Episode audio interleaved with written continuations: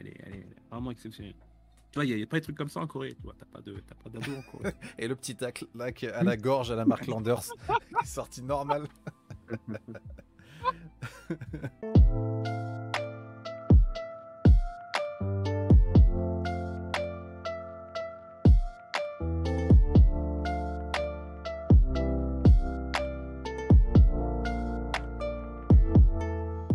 Bienvenue sur ce nouvel épisode de No Medication. Et euh, donc aujourd'hui, un épisode euh, très intéressant, euh, puisqu'en fait, on va recevoir notre premier invité, en la personne de Grégory Germain, qui est avec nous aujourd'hui, que je vais présenter dans un instant. Et donc le sujet principal, en fait, aujourd'hui, qu'on va traiter, ça va être principalement l'industrie de la musique au Japon, de manière générale, aussi bien au niveau local que ses tendances, que son passé, que son présent, et également sa place aussi dans le monde avec un vrai professionnel en la personne de Greg, euh, ce qui permet une parfaite transition. Mais avant qu'on passe à Greg, mon petit Kefi, comment vas-tu? Ça va, au top. Euh, ça faisait un moment que j'attendais ce podcast avec euh, notre invité, Greg. Ah bah oui. j'ai suivi, j'ai suivi un petit peu ton, ton travail de loin. Et étant donné que je suis très admiratif, j'ai hâte d'en savoir plus et je pense que je ne suis pas le seul. Voilà. Donc du coup, Greg, désolé de t'avoir fait patienter pour la petite intro. Hein. Donc, euh, alors, est-ce que tu peux te présenter juste rapidement un peu pour les personnes qui ne te connaissent pas?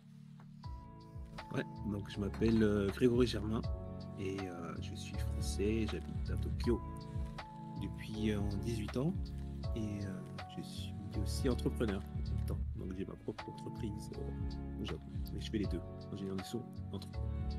D'accord moi, une des premières choses qui m'intéresserait, c'est vraiment savoir en fait, c'était quoi ton parcours, Greg. Donc, euh, entre le moment vraiment, quand tu étais en France, quand tu étais jeune, quel a été mhm. vraiment le, déclencheur, le trigger, comme on dit en anglais, euh, qui a fait que tu es venu en France, alors au Japon, pardon. Euh, qu'est-ce qui a fait que tu es parti de là-bas? Parce que si je me trompe pas, tu as vraiment fait tout le cursus, études, formation, professionnaliste, tu as tout fait ici, quoi. Donc, je suis. Est-ce que tu peux nous raconter un peu ça? Exactement. Donc en fait, moi, j'ai euh, bah, un peu comme tout le monde, hein, j'ai un peu grandi dans les trucs Club Dorothée, euh, et manga et tout ça. Mhm. Et euh, en fait, si tu veux, bah, j'écoutais pas mal de, de BO, de soundtracks d'animé en fait, à la base. Donc j'ai acheté des CD importés avec des soundtracks d'animé. Et en fait, je me suis rendu compte très vite que, en fait, au Japon, il y avait toute une industrie euh, du disque qui était assez importante. Et euh, à l'époque, c'était les années 90, donc il n'y avait pas encore euh, Internet comme YouTube et tout ça comme aujourd'hui.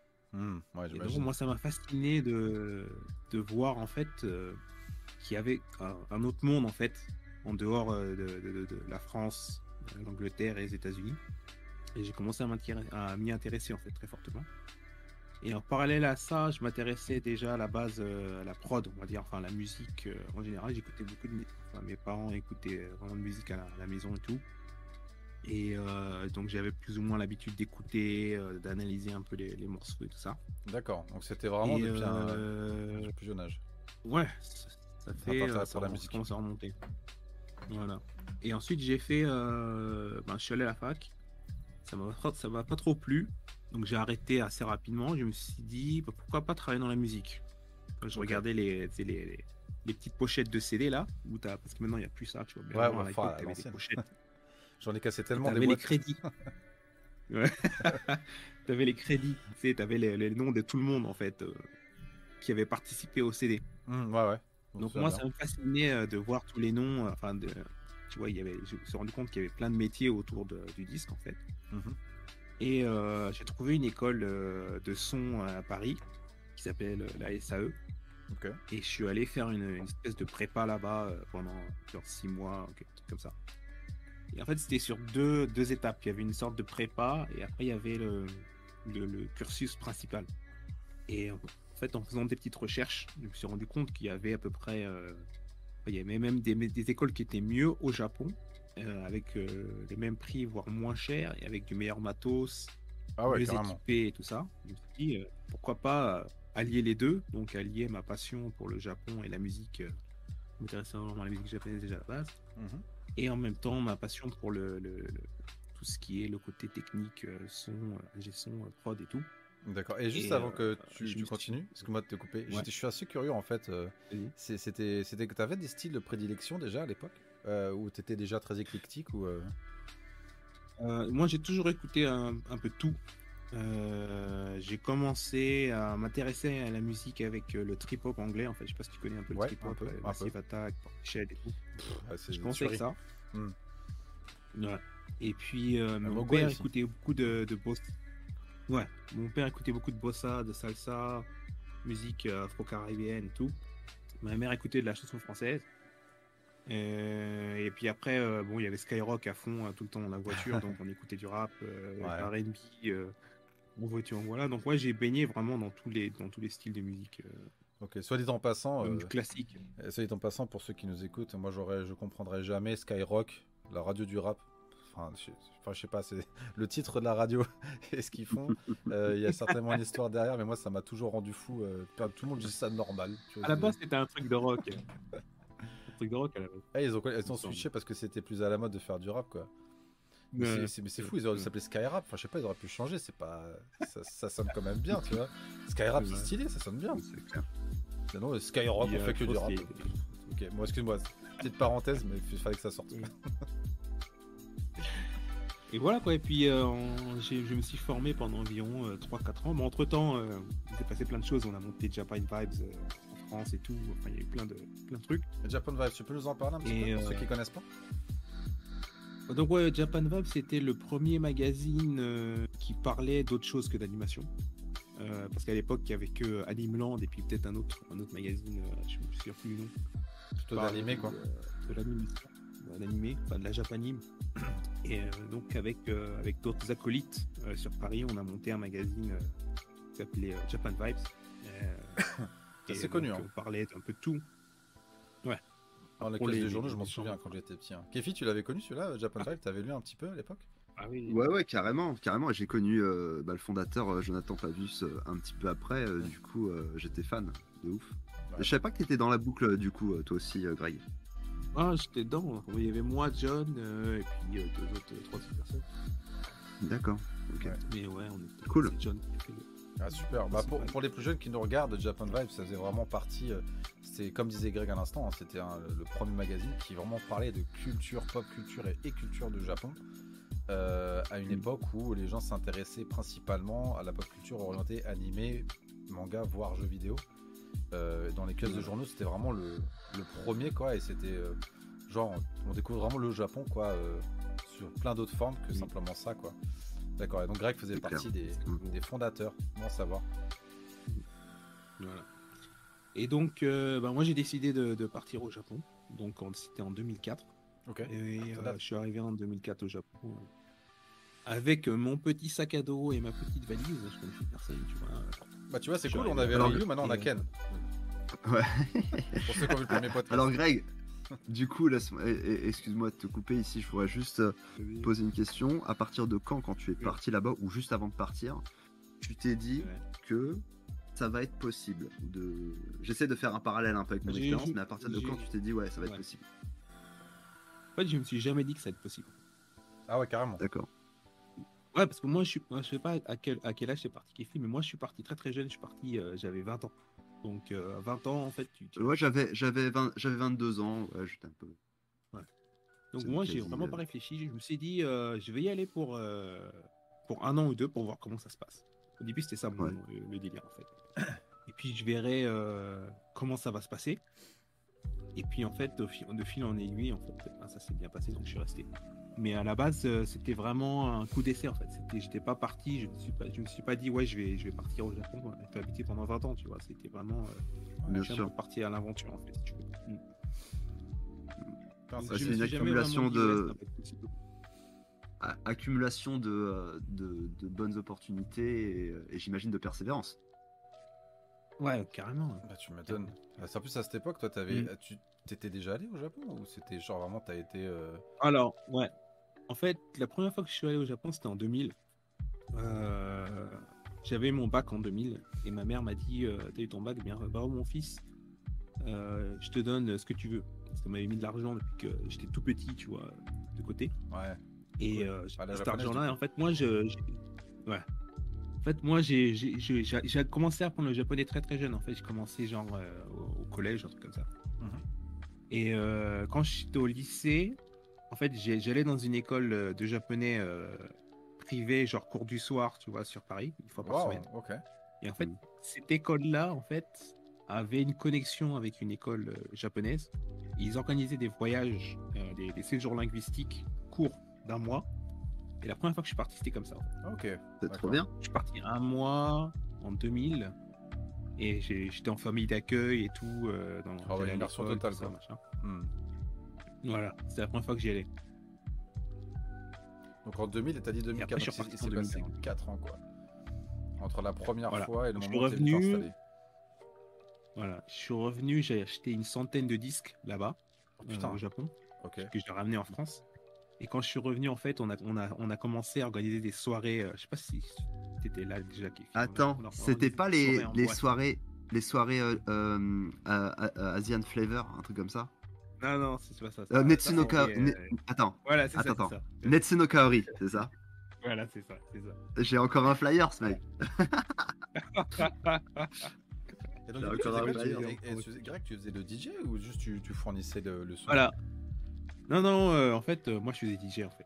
D'accord. J'ai commencé ah, dans la musique euh, en étant DJ. Là, les, les, mecs, là, on parle vraiment des pionniers là. Là, on parle des premières soirées japon, japonisantes de Paris à l'époque en. Mais grave. Mais, vous vous rendez pas compte Avant, il y avait vraiment rien quoi. C'est rien, ouais. ouais je faisais une... En fait, je faisais une convention avec John, justement. C'était à l'Epita. Oh, putain, ouais, Epita, Epita Et déjà, et ah déjà à l'époque, en fait, ce que je faisais, c'est que je trimballais euh, un set de DJ et on, mettait du son dans les cons, en fait. Ah, c'était vous On mettait du son dans les cons, je mettais du son japonais. Ouais, c'était nous, ouais. Mais attends, attends, là, je fais une parenthèse parce que là, on a un lien indirect alors qu'on se connaissait pas. Moi, à l'époque de l'Epita, Greg, rappelle-moi, t'as quel âge, Greg, déjà? J'ai 39 ans. On a que. Bon, ça, on a qu'un an d'écart. Et en 98. Ouais, ouais, ouais, 98. Et bah, moi, à cette époque-là, je commençais à faire toutes les conventions au Japanim. Moi, j'habitais en Picardie, tu vois, et avec mes potes, on descendait sur Paris. Euh, et c'était genre Disneyland, quoi. Et euh, on était fous du Japon et tout. Et justement, c'est ouf parce qu'on viendra en prendre un peu plus tard dans le podcast, mais j'ai hmm. découvert la musique japonaise avec les pita. C'est qu'en fait, moi, je connaissais juste les trucs d'anime, les trucs un peu classiques. Euh, mais en hmm. fait, il y avait des salles où il y avait des télés posées avec des DVD, genre Lunacy par bah, exemple. c'est ça, c'est nous. Bah, c'est ouf. Mais c'est ouf. Je savais pas ça. Putain, là, je, là, ah, j'ai une de Madeleine de Proust euh, qui a remonté là. Eh, tu sais que moi j'y allais aussi hein, dans ce type de convention et je, pense que suis, je, suis allé à, l'une où peut-être Greg tu étais où tu sais il y avait euh, il y avait des stands où euh, tu pouvais pécho des, des vieux CD VCD gravés tu vois avec des clips il y avait genre tu sais, Hikaru Utada tu vois à l'époque genre Can You Keep a Secret tu vois c'est ce qui me pop dans la tête maintenant mais je pense que tu, devais être euh, dans la boucle, j'imagine. ouais, j'étais dedans, bah oui, j'étais dedans. C'est comme ça que j'ai rencontré John en fait. D'accord. Dans une conve et puis je suis tombé sur son stand, je me qu'est-ce que c'est que ça? Parce que moi je connaissais que les sons, je connaissais pas les vidéos. Il n'y avait pas encore les vidéos, c'était trop lourd en fait pour les, télécharger sur internet. D'accord.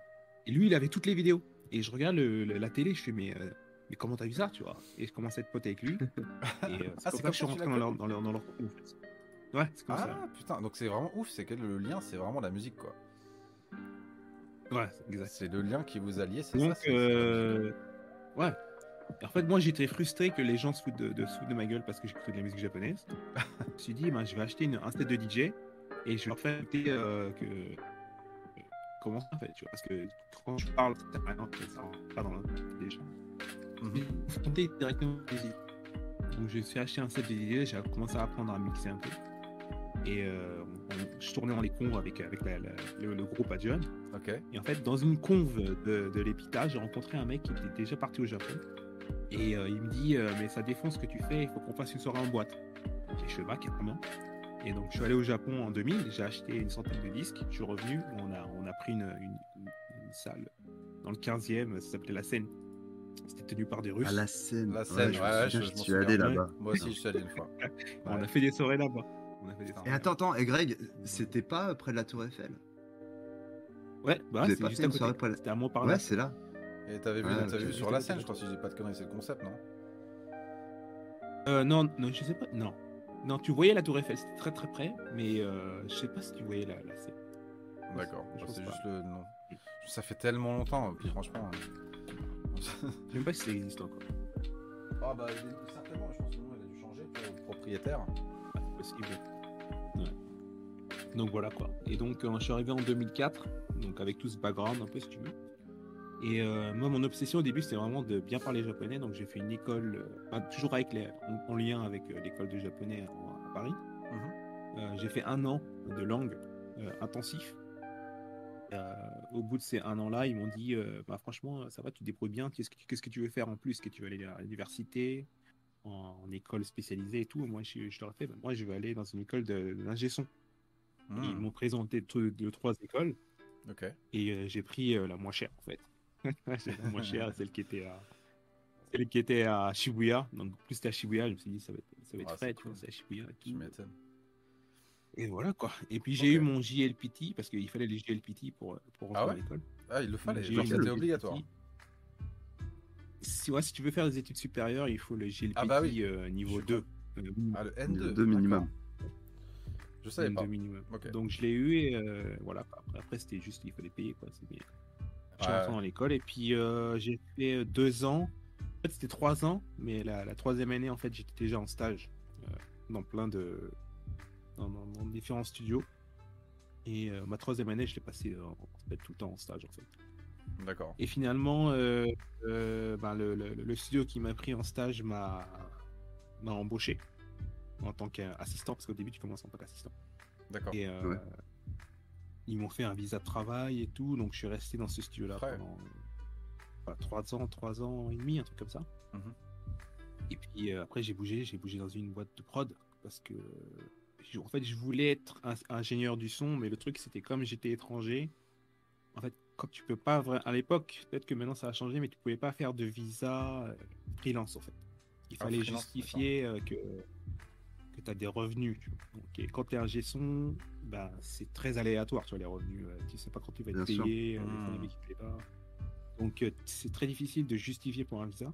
donc, moi, je cherchais un taf où il me donnait, en fait, un visa et en plus, pouvait être un son direct, ce qui était très compliqué à trouver, mais j'ai trouvé, par hasard sur mmh. Internet. Et j'ai bougé dans cette boîte-là. Et je suis resté pendant 9 ans dans cette boîte-là, où j'ai énormément appris. j'ai fait j'ai travaillé pour plein de groupes euh, bah, japonais, coréens.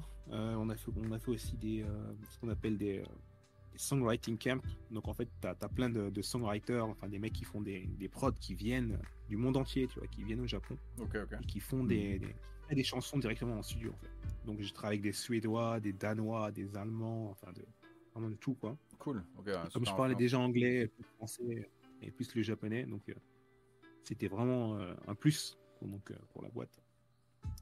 Et puis, euh, bah, au bout d'un moment, bah, j'ai pris de l'âge, j'ai mûri un tout, et puis je me suis dit, bah, il est temps de, voilà, quoi, de prendre tes propres ailes. du coup, euh, Greg, dis-moi, j'imagine que dans le son, hein, il y a plusieurs branches. Euh, quand tu es rentré dans cette boîte, est-ce qu'il y avait une branche particulière dans lequel, à laquelle on t'a assigné?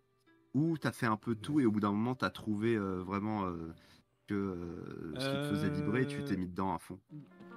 En fait, il y a dans le métier d'ingé il n'y a, pas vraiment de branche. On dirait qu'il y a plusieurs, euh, comment dire, plusieurs univers. C'est-à-dire que tu as, les studios d'enregistrement euh, c'est comme un café en fait. Tu vois, les gens ils viennent, euh, ils louent le studio pour, pour faire un, projet.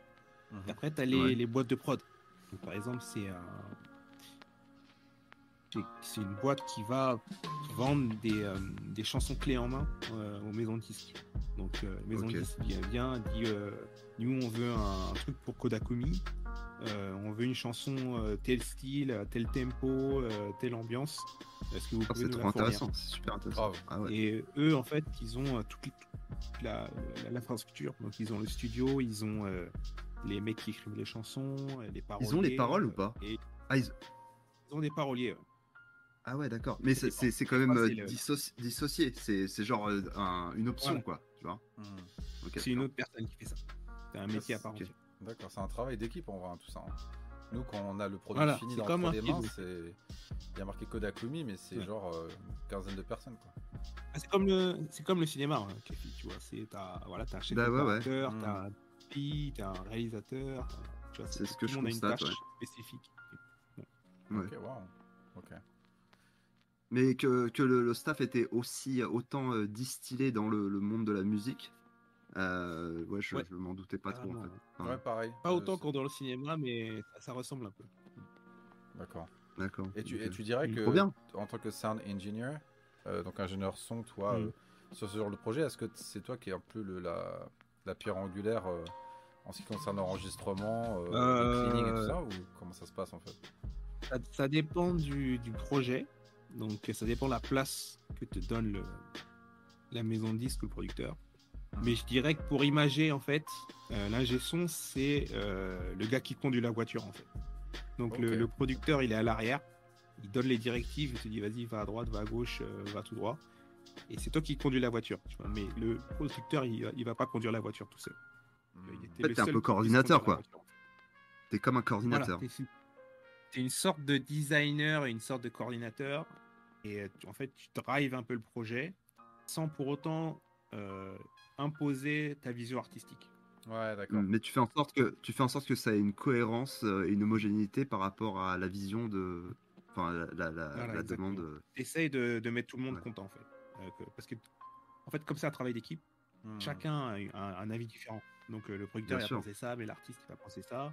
Euh, le gars de la maison de disque va penser un truc, des fois même euh, genre la, la, mère de l'artiste l'enregistrement dit un truc, ah ça change tout l'enregistrement. mais, du coup, comment, du coup, comment, comment ça se passe? Est-ce que tu est-ce que tu fais en, en, c'est en fonction de la hiérarchie que tu euh, t'accordes plus ou moins de crédit en fait, à tu, tu lis un peu quand, quand ils disent au Japon tu fais kukiyomu tu vois donc tu lis un peu mmh, l'air en fait et tu sais à peu près qui c'est qui vraiment qui drive le projet en fait tu vois. Des fois, c'est l'artiste qui drive le projet.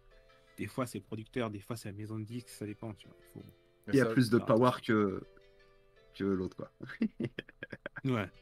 Mais euh, des fois, tu peux, tu peux, si vraiment, en fait, quand tu montes dans l'échelle d'ingé son, parce qu'après, il y a plusieurs échelles, tu vois, tu as le ingénieur son staff, tu vois, qui est là juste pour enregistrer, tu as le mixeur, après, tu as le mixeur producteur. Et quand tu arrives à un certain niveau, bah, les gens, en fait, ils te, ils te laissent faire il te, il te demande même ton avis, tu vois, quasiment. Hmm. Est-ce que je mec, même des mecs tu euh, commences à avoir de la bouteille. Hein. Les arrangements. Ouais, donc voilà, des fois tu peux carrément driver l'enregistrement, ça m'arrive, tu vois. Hmm. Mais ça dépend des projets. Ah, c'est super intéressant. Ah ouais, là tu m'as hmm. appris euh, 500 mètres trucs que je connaissais pas du tout. bon, c'est pas sur le thème du Japon, mais on s'en fout. C'est euh, universel mm. et euh, c'est super intéressant, franchement. Euh. Mais juste une petite parenthèse, tu parlais à un moment de tout à l'heure de workshop que tu avais fait avec des, des, professionnels de différents pays et, j'ai cru voir, bon, j'ai fait évidemment hein, mes, mes devoirs et j'ai mm. vu que tu avais appris de Tony Maserati. Exact. Donc ça, c'était en 2015. Ok. En fait, tu as, un workshop euh, international qui s'appelle le Mix with the Masters. Et euh, en fait, c'est en France, euh, dans le sud, vers Saint-Rémy, Avignon et tout. Et en fait, tu as, un énorme studio qui s'appelle La Fabrique, qui est perdu dans, dans, la, dans la campagne française. Ok. Et ils prennent 13 personnes du monde entier. Et on est tous en immersion. Ouais, c'est limité, c'est sur le, dossier et tout. Et euh, en fait, euh, tu es en immersion pendant une semaine avec un, un son star. en général, c'est les Américains. Ouais, euh, donc, moi, j'étais avec Tony Maserati, donc c'est les gars qui ont fait tous les Alice Keys, Beyoncé, Biggie. Bref, t'as dit aussi. une pointure, quoi. Black Eyed Peas. Ouais. Black Eyed Peas, ouais, enfin, c'est un, un, vieux de la vieille, un mec de New York et tout. Un gros, un gros bonnet, ouais. Et je fais ça euh, bah, quand j'étais au Japon, en fait. Bah, je me suis dit, ouais, euh, parce qu'en fait, moi, j'ai fait tout mon cursus au Japon. Je me suis dit, euh, ce serait bien, parce que comme je suis étranger, d'avoir une petite plus-value par rapport aux Japonais. Tu m'étonnes. Mais comment D'aller à l'étranger. Bah, tu, tu, tu vas en ligne, en fait, et tu, tu remplis un dossier. Et c'est eux qui choisissent. Ah, d'accord. Donc, juste à dire, voilà, je m'appelle Grégory. je suis au fin fond de Shibuya. Voilà, voici mon travail. je sais qu'il n'y a que 13 places, mais je sais que j'aurai au moins la première. ah, la classe. Voilà. cool, cool. Mais c'était, t'as dû apprendre beaucoup de ce mec-là, du coup. Est-ce que c'était vraiment quelque chose qui a été important ah, dans ta carrière Ça a changé ma carrière. Ah, carrément. Ok. Ouais. C'est à partir de là que j'ai commencé à avoir du, vraiment des gros, des gros projets. Waouh. Alors attends, du coup, je voudrais juste faire une transition euh, euh, par rapport à ça.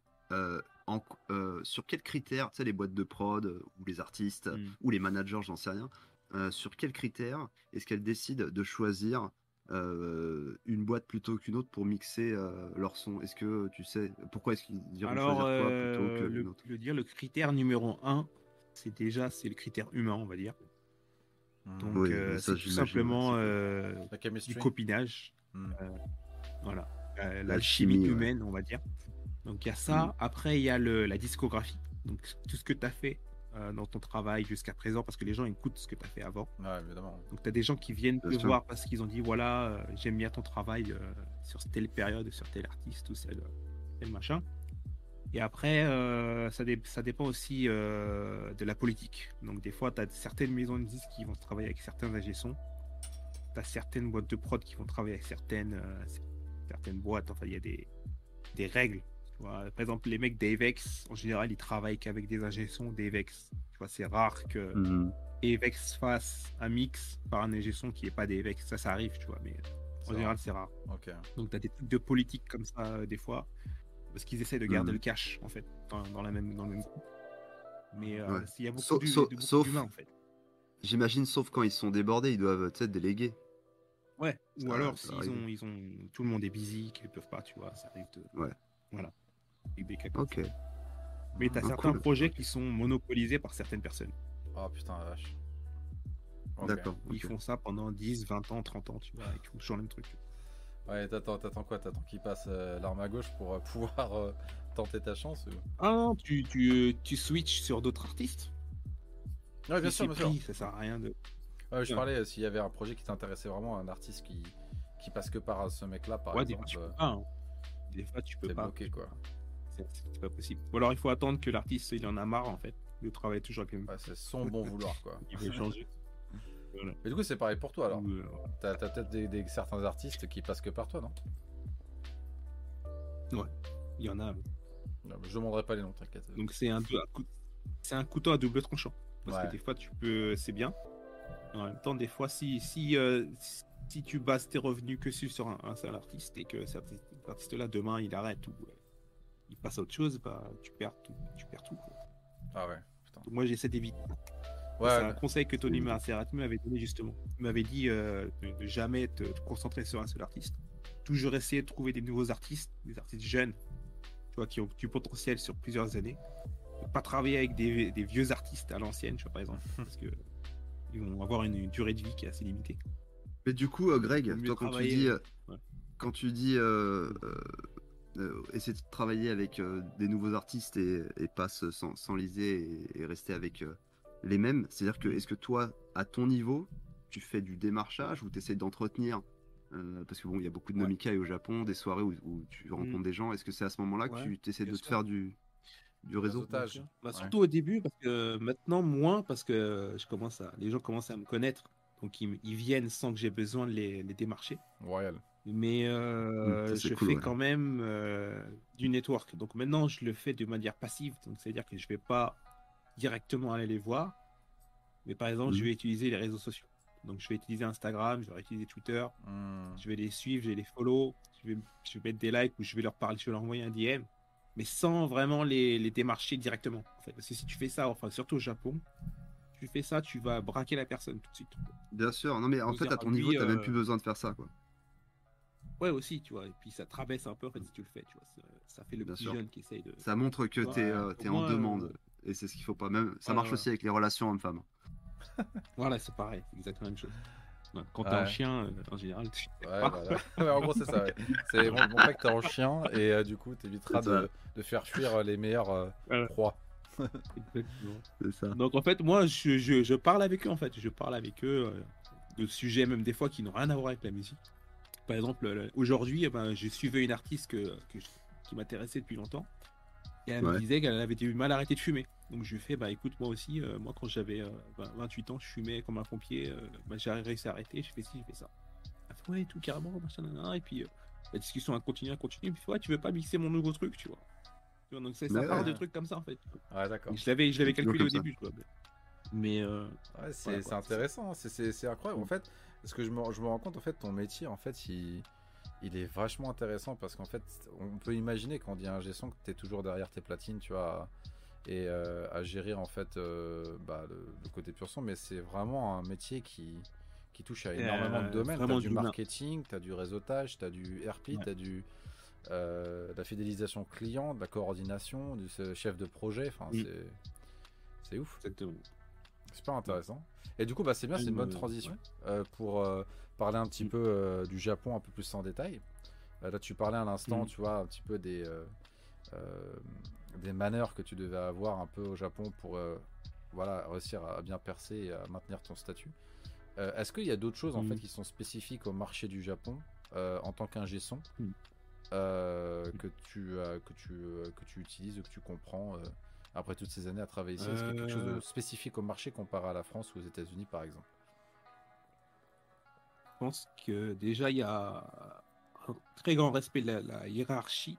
C'est-à-dire que les gens qui sont plus vieux et qui ont plus d'expérience que toi sont toujours au-dessus en fait. C'est quelque, chose qui a tendance à se perdre de nos jours, ça, en, Occident, je vais te dire. En, Occident, ouais. Ici, c'est très, très, c'est, ça, c'est très, très fort. Ça, c'est, tu peux pas, c'est des trucs que tu peux pas bouger. Euh, donc, par exemple, pour donner un exemple précis, euh, je devais faire un projet euh, pour un groupe ultra connu. mais, en fait, tu veux, par, par consensus, et il a fallu que je me retire parce qu'il y avait un autre, un autre gars qui, qui faisait déjà le projet depuis, qui était plus vieux que moi, qui, faisait, qui, faisait, qui travaillait déjà avec cet artiste-là depuis plus longtemps. Et donc en fait, hmm. c'était plus sain que je le laisse faire le truc en fait. D'accord. Que ce soit moi qui rentre, euh, tu vois, qui casse les portes, euh, c'est moi qui le fais, tu vois. Ah ouais, d'accord. Et t'as jamais été tenté avec, euh, avec ta culture française initiale de, tenter de le faire Ou est-ce que c'est brûler des ponts ou c'est quoi les risques en réalité de... Alors, moi, en fait, ma, ma philosophie au Japon, c'est que j'ai toujours fait en sorte de jamais mettre ma culture en avant, en fait. D'accord. Donc, moi, en fait, la première chose qu'on m'a dit, euh, quand, je suis, quand je suis arrivé en studio, euh, mon premier mentor, il m'a dit euh, il faut que tu te t'assassines toi-même en fait. Oh wow. Il m'a sorti ça. C'est un peu violent quand même, mais je comprends totalement. quand, je le, quand je le dis en français, quand je le dis en français, tu vois, ça donne ça. Enfin, en japonais, ça, donne, ça donne Jibu en Koloshinasai. Et ça veut dire quoi? Ça veut dire qu'en fait, tu dois être tellement humble que tu dois, tu dois t'oublier toi, toi-même. Tu vois. En, fait, on y, en fait, et après, avec l'expérience, je me suis rendu compte qu'il avait raison. Parce que quand je regardais les autres étrangers qui venaient au Japon, quel que soit le domaine euh, professionnel, et qui, euh, qui arrivaient, qui cassaient des portes, qui faisaient euh, les étrangers, non, moi je suis français, moi je suis américain, moi je suis ceci, moi je suis cela. Et dans mon pays, ça se passe comme ça. En général, ils n'arrivaient jamais à s'en sortir. Bah, les gens les mettaient de côté. Et donc moi je me suis dit, je fais un truc ultra spécifique. c'est ultra niche, ça sert à rien de, de jouer au malin. Donc moi j'ai fait, j'ai toujours joué le mimétisme en fait toujours essayer de, copier ce que les autres faisaient. Euh, même si euh, ça fait un peu faux, tu vois, ça fait un peu, euh, on va pas dire les chouilles, tu vois, mais ça fait un peu faux, tu vois. Mais si tu, ça, tu fais le caméléon, en fait, ça passe mieux. Pour, au, Japon, je parle. Hein. Moi, tu joues avec leurs règles, en fait.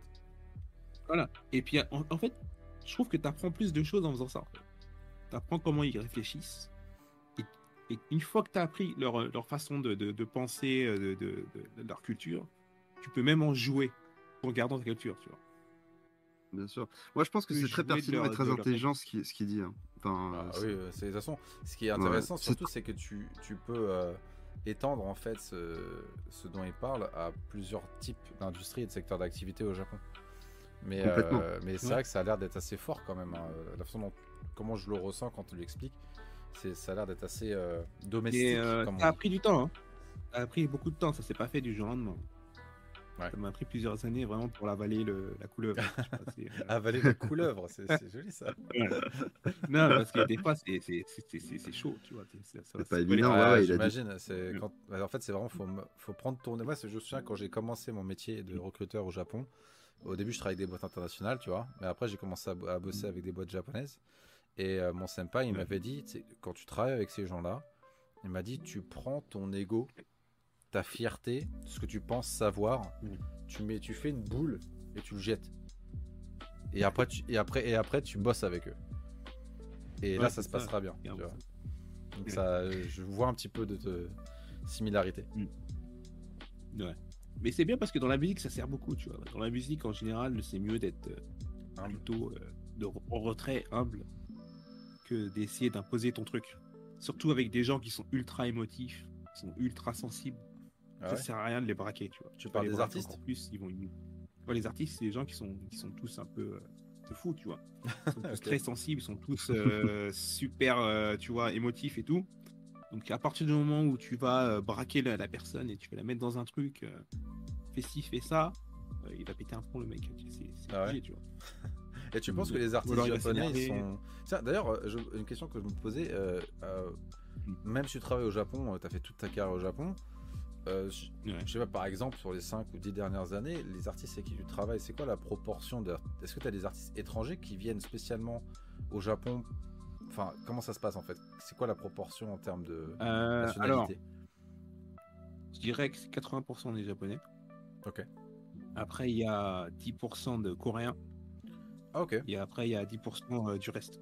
Donc, l'Europe, les États-Unis, un peu l'Asie, Hein. Enfin, la grosse de l'Asie, c'est la Chine. D'accord. Euh, mais oui, j'ai eu quelques projets avec euh, des Français, avec, euh, avec des Américains. Mais il n'y en a pas beaucoup. il y en avait un peu plus avant le Covid parce que les gens venaient plus facilement. Hmm. Quand c'était la mode, le Japon, venir au Japon, tu avais plein d'artistes qui venaient. Ou alors, des fois, c'était des groupes qui venaient faire un live. Et ils disaient, ouais, bon, on veut enregistrer un truc vite fait. Est-ce qu'il n'y a pas un ingé qui parle anglais, machin? Et puis, ah, le, le, boulot venait vers moi. Et je pensais même et un service autour de ça, mais euh, le Covid, ça a tout cassé. Ah ouais, putain, la vache. Ouais, on peut en parler. Hein. Si tu veux, on peut faire une petite parenthèse. Mm. Euh, comment le mm. Covid, tu penses Bon, on, va y venir très rapidement euh, à parler un peu de l'industrie, un peu plus de façon générique. Euh, mais je serais mm. curieux de savoir en fait quel était l'impact en fait du Covid sur ton travail et qu'est-ce que tu penses que ça, comment ça a pu impacter la musique? Parce que moi, par exemple, en tant que consommateur de musique, j'imagine peut-être pas, en fait, en dehors des concerts, évidemment, tout ce qui est concert, live, euh, représentation à l'extérieur, je me suis dit, bon, c'est mm. vraiment chaud pour les artistes. Euh, mais par contre, ils peuvent profiter de ce temps-là pour créer des albums, faire des compositions, enregistrer, tout ça. Mais euh, peut-être que je me trompe. Mm. Et, et c'est quoi ton point de vue par rapport à ça? Comment ça s'est passé? Donc en fait, au niveau du live, c'est comme tu dis, c'était la boucherie. franchement, c'était un génocide. Il y avait plein de boîtes fermées, plein de, de mecs qui étaient en chômage technique et tout. Par contre, au niveau de la prod, c'était la Bérésina. Parce que vraiment, comme les mecs, ils ne plus, pouvaient plus faire de live, ils étaient enfermés chez eux, ils étaient obligés d'écrire des chansons. Et en plus, l'État donnait de l'argent gratuitement. Donc, ah, toutes les maisons de disques remplissaient des papiers pour dire voilà, on peut pas faire un concert, on peut pas faire ça, on peut faire ça. On a perdu temps. Euh, il nous faut euh, Iseman, il nous faut Hyakuman, il nous faut machin, et puis ils recevaient de l'argent gratos. Et euh, ils l'ont investi dans, euh, dans la prod, en fait. Donc ils ont commencé à faire du disque, du disque, du disque. Et en fait, on s'est retrouvé ultra busy. Enfin, les, les studios. Bah, c'est bien, tant mieux. Bah, du coup, ouais, c'est partie des rares. Euh, ouais, c'est comme tu dis, c'est niche de niche. Et dans votre niche, bah, du coup, le Covid a été positif. En vrai, il faut bien retrouver le positif. été aussi positif au niveau des revenus, genre streaming et tout. Parce que comme les gens sont enfermés chez eux, ils ont rien à faire. Bah, ce qu'ils font bah, Ils écoutent la musique. Mmh, Spotify. Ouais, et bah, tu, sais, tu sais quoi? Euh, vous savez quoi? Moi, justement, c'est pareil, j'ai euh, jamais autant travaillé qu'en période de pandémie. Pourquoi? Parce que, comme tu disais, les gens restent chez eux, ils regardent quoi? Netflix. Netflix, euh, ils ont besoin de, de, produire toujours plus de séries, de, de movies. Du coup, mm. tu as beaucoup plus de tournages qui, qui, qui, se sont faits, enfin, qui se font même maintenant. Mm. Et du coup, même en période de pandémie, le, le, taf, pour certains secteurs, c'est pas ce qui manquait. Exactement, c'est pareil. C'est intéressant. Tout ce hein. qui est contenu, euh, contenu culturel, ça a explosé pendant le Covid. Ouais, je pense, de manière générale, hein, tout à fait. Hein. En plus, tu vois, moi, c'est marrant parce que je vais faire une transition pour, sur moi, pourquoi pas.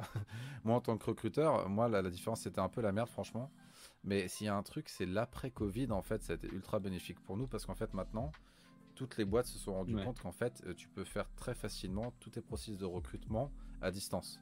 Alors qu'à l'époque, c'était traditionnel, en particulier au Japon, qui ont énormément de mal à changer leurs habitudes.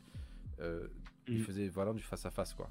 Et du coup, les gens, les candidats devaient se déplacer dans les sociétés, ils devaient faire leur dessus, euh, enfin leurs entretiens, pardon. Euh, et, euh, et, tu vois, du coup, bah, là maintenant, tout est fait online et on gagne un temps phénoménal sur arriver à convaincre les candidats de faire un petit entretien de 30 minutes par vidéo call. C'est beaucoup plus facile pour nous en tant que recruteur. Et de manière générale, tous les process sont accélérés. en général, entre le moment où on a un candidat qui, qui postule et qui a une offre, ça prend un mois et là on est mm. passé à deux semaines et demie. Euh, même des fois, je mets des placements en deux semaines, quoi. C'est assez, euh, assez bah, intéressant. c'est pas,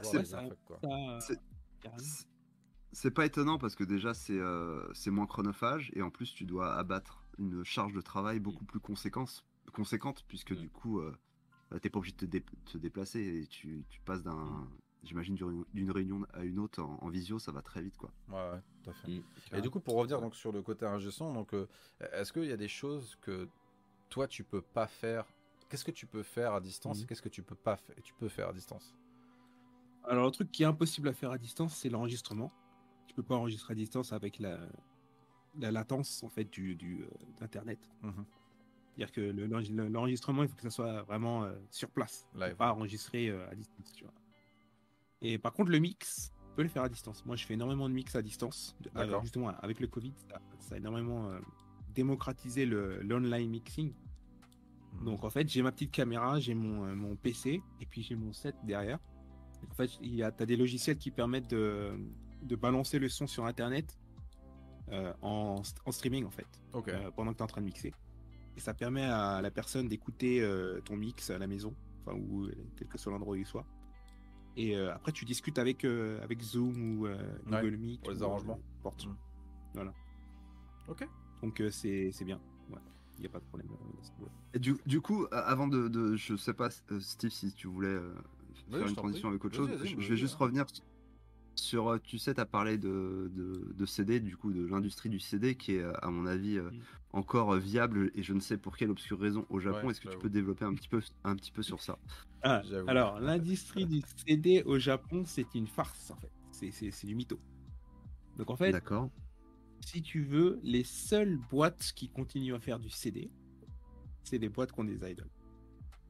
Donc, c'est les, les Johnny's, les AKB et euh, les LDH, en fait, Exile et compagnie, tu vois. Pourquoi? Parce que les fans achètent n'importe quoi. Donc, en fait, ils vendent le CD euh, en contrepartie d'autre chose. Donc, par exemple, pour AKB, si tu achètes un CD, tu as une carte où tu peux aller euh, faire un, check à la, gonzesse, en fait. Tu faire une photo avec elle. Ok, d'accord. Pour les Johnny's, tu as un ticket de concert. Et donc, tu as tes gars qui achètent des CD juste pour avoir le, le, le goods qui va avec, en fait. Tu vois. Donc, il écoute même pas, en fait, le CD, quoi. Donc, il écoute pas. Non, il écoute pas. Et ça marche comme ça pour la K-pop aussi. Donc ah ils achètent des CD et ils les balancent. Donc en fait, les ventes de CD, c'est des, des, fausses ventes en fait. ils écoutent la, musique comme tout le monde euh, sur euh, Spotify, euh, Apple Music, compagnie. Ils achètent pas les CD pour ça. Après, tu des as des petits trucs. As des, des fois, tu as des, des, groupes qui vont faire un truc spécial, des box et tout. Et là, bon, ils vont. Il y a des gens qui vont acheter CD, mais c'est pas commercialement, ça n'a aucune. C'est ridicule, tu vois. C'est c'est pas ça, c'est pas là où l'argent est fait. Ah, ça, c'est vraiment spécifique au Japon, parce que les idoles, on en a pas. Hein. Le CD en France, à mon avis, euh, c'est. Euh, ah, c'est mort, non C'est la mort. C'est fini. Il y a même plus, il y a même plus de, de, machines pour les lire de toute façon. Donc, euh. Ouais, c'est ça en fait. Mais tu vois, juste encore, encore une fois, une parenthèse sur le Japon, avec ce que tu viens de dire. Mm. Mais il n'y a pas que, enfin, je sais pas si c'est un musique, mais j'ai l'impression qu'il y a une espèce de lobby chelou sur le CD euh, parce que bah, c'est pour ça. Parce que mais, mais en dehors de ça, parce que par exemple pour mon mariage, quand j'ai dû mettre les musiques pour mon mariage, euh, j'étais dans un hôtel qui était ultra moderne, qui était tout récent, qui était assez connu sur le mhm. milieu de Tokyo, et les mecs, ils me demandaient que des CD quoi. Ils voulaient rien savoir, ils voulaient pas de clé USB, ils voulaient pas de, il, voulait, vous venez avec les CD, et il a fallu que je fasse moi-même un putain de mix CD avec un graveur et des verbatims à l'ancienne, juste pour mon putain de mariage.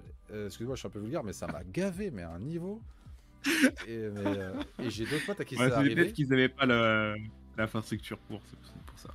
Eh ben, bah, c'est ça, monsieur. après, il faut. Non, il y a aussi, c'est peut-être plus facile à gérer le CD, parce que, en fait, si c'est des, euh, des données, peut-être qu'ils doivent le mettre dans un logiciel euh, avec le timing, tu sais, pour lancer la musique et tout. Ils veulent pas changer. Peut-être qu'ils ne gèrent pas. et puis du coup, tout le monde. Ouais, ça, sa réponse, sa réponse était parfaite. Hein. Des formations professionnelles de DJ, tu vois. C'est, il a pensé tout de suite à comment euh, s'organiser pour lancer les pistes et tout. Et c'est vrai qu'effectivement, le CD, c'est très propice. C'est, enfin, c'est. Ça quand tu fais un mariage et que voilà, tu as la mariée qui arrive, tu mets telle chanson, ça va plus vite que d'avoir un, logiciel, genre, je sais pas, Final Cut, un truc comme ça. Ouais, bon, écoute, moi, moi, moi, en tant que, en tant que, que groom et marié, ça m'a bien, bien saoulé et j'ai euh, maudit le Japon sur 5 générations pendant que je faisais le mix parce que ça, j'avais pas que ça à faire. Euh, mais bon, bref, effectivement. Euh, ouais. Maintenant, je comprends. j'ai j'ai une question super intéressante pour Greg. Alors, mm. c'est par rapport à justement, enfin, dans l'industrie de la musique, maintenant, on est d'accord que bon, bah, c'est tout est en, en, numérique. Mm. mais tu as vu la vitesse à laquelle, à partir du moment où tu as un titre ou un album qui sort, ça va être sur les plateformes de téléchargement payantes, Apple Music, et il y en a sûrement, sûrement d'autres. Mais mais je veux dire, la vitesse à laquelle ensuite euh, c'est euh, réuploadé sur euh, des plateformes comme YouTube et que du coup ensuite n'importe qui peut télécharger en mode random. Comment est-ce que l'économie, enfin, pour moi l'économie, elle est un minimum affectée par ça, ou alors est-ce qu'elle arrive à, se maintenir et malgré ça, ça va quoi? Ben en fait, ça, ça a impacté au début quand il y avait à l'époque de Napster et tout ça. Là, ça fait vraiment très, mal. Mais depuis, euh, ils ont fait énormément d'efforts euh, pour contrer le, piratage. Dès qu'il y a un site un peu chelou, ils le font un procès. Et puis maintenant, tout est légal.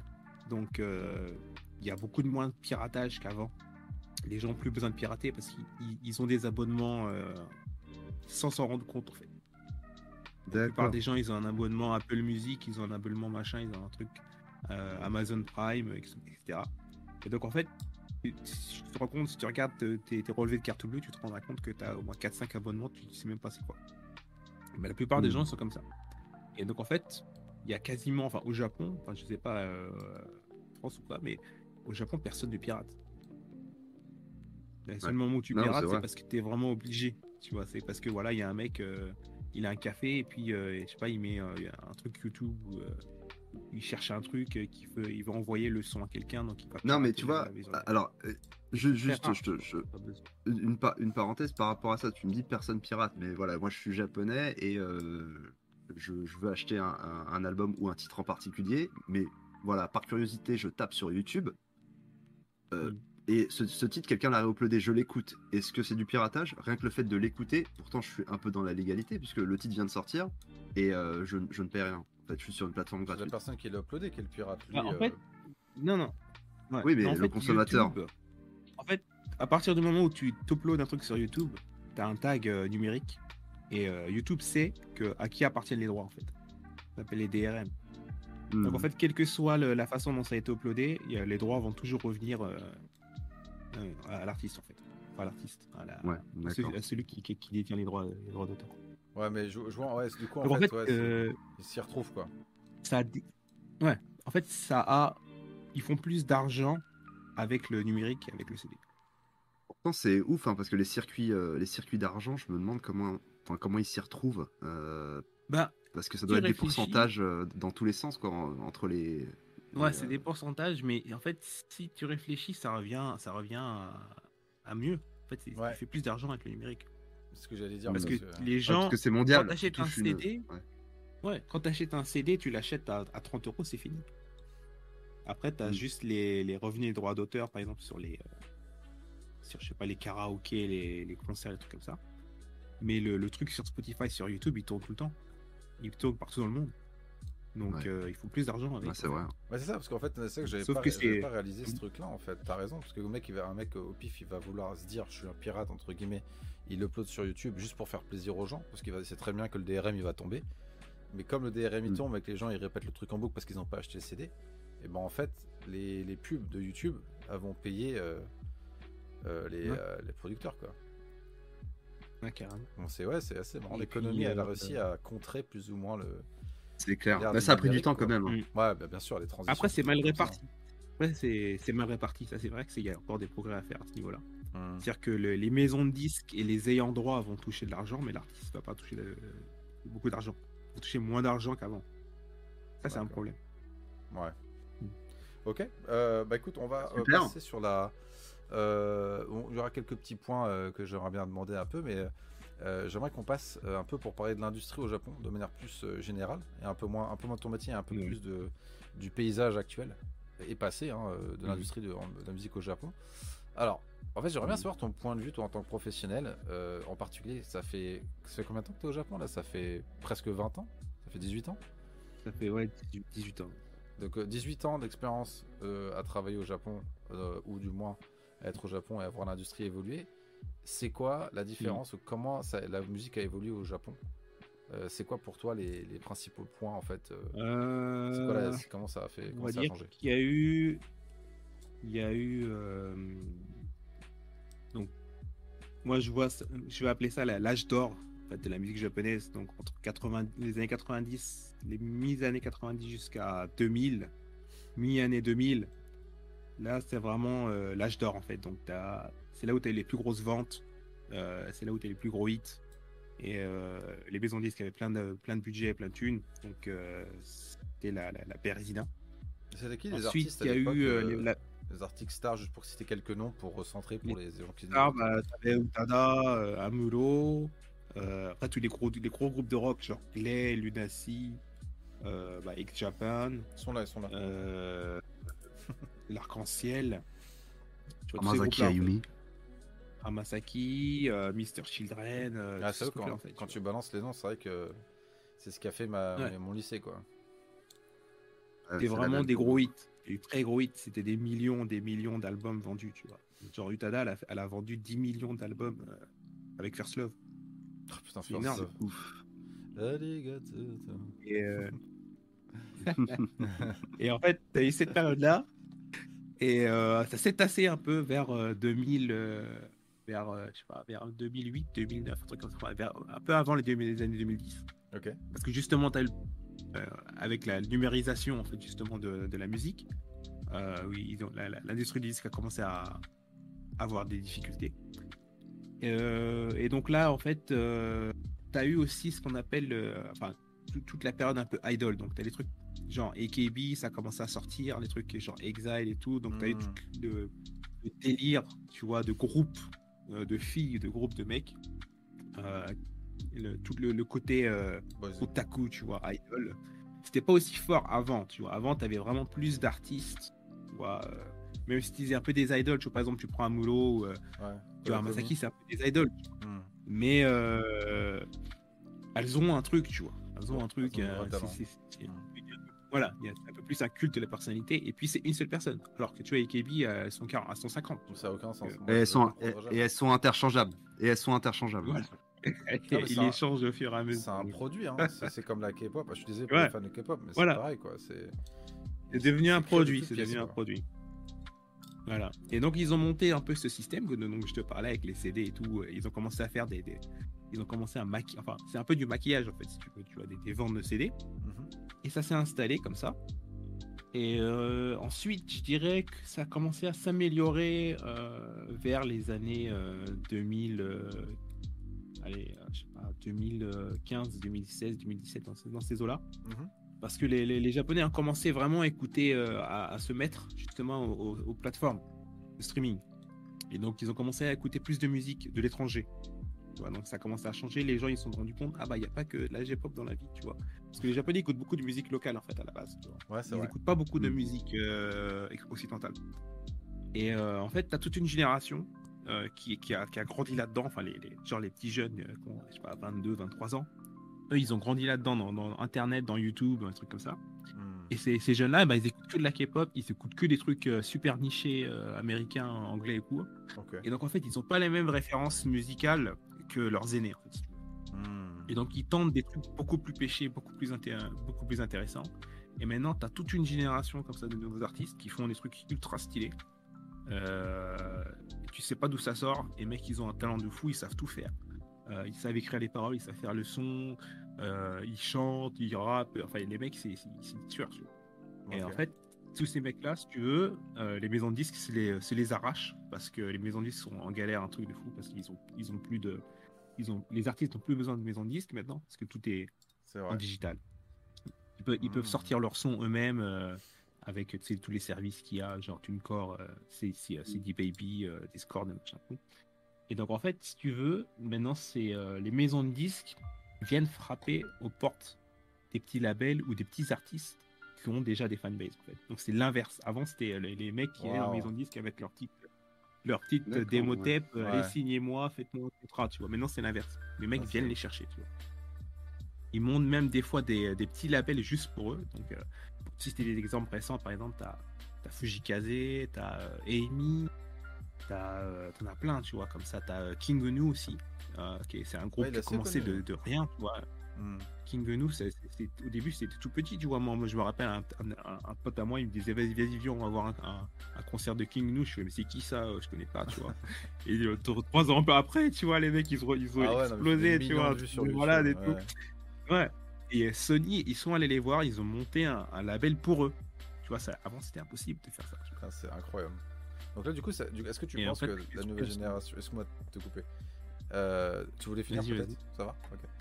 Euh, non, non, c'est bon. tu penses du coup que la, nouvelle génération, est-ce que tu penses que du coup elle est plus orientée vers le talent du coup?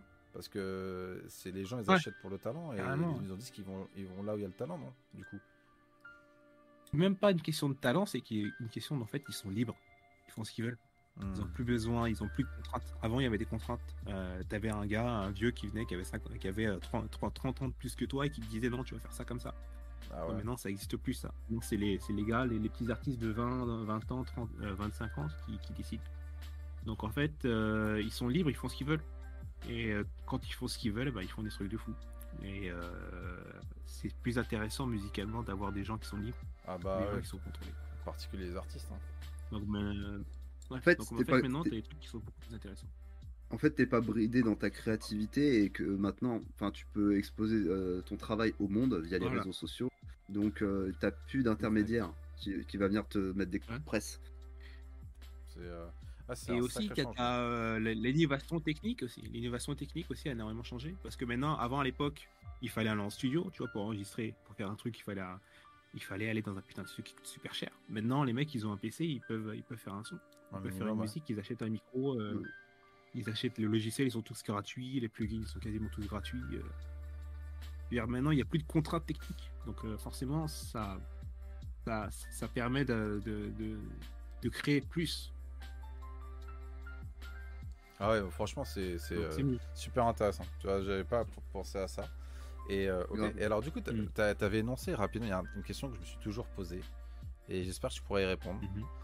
Euh, pour moi, tu vois, par exemple, tu le vois derrière moi, moi je suis particulièrement fan de, de J-Rock, euh, mais j'aime aussi la musique japonaise de manière générale, et j'ai toujours trouvé que euh, les Japonais, tu vois, ils avaient un talent fou en fait pour s'approprier un style qui venait de au-delà du Japon, et se l'approprier et ils vont te le resservir, mais d'une façon incroyable, inattendue et ultra intéressante et, et, vraiment cool, quoi.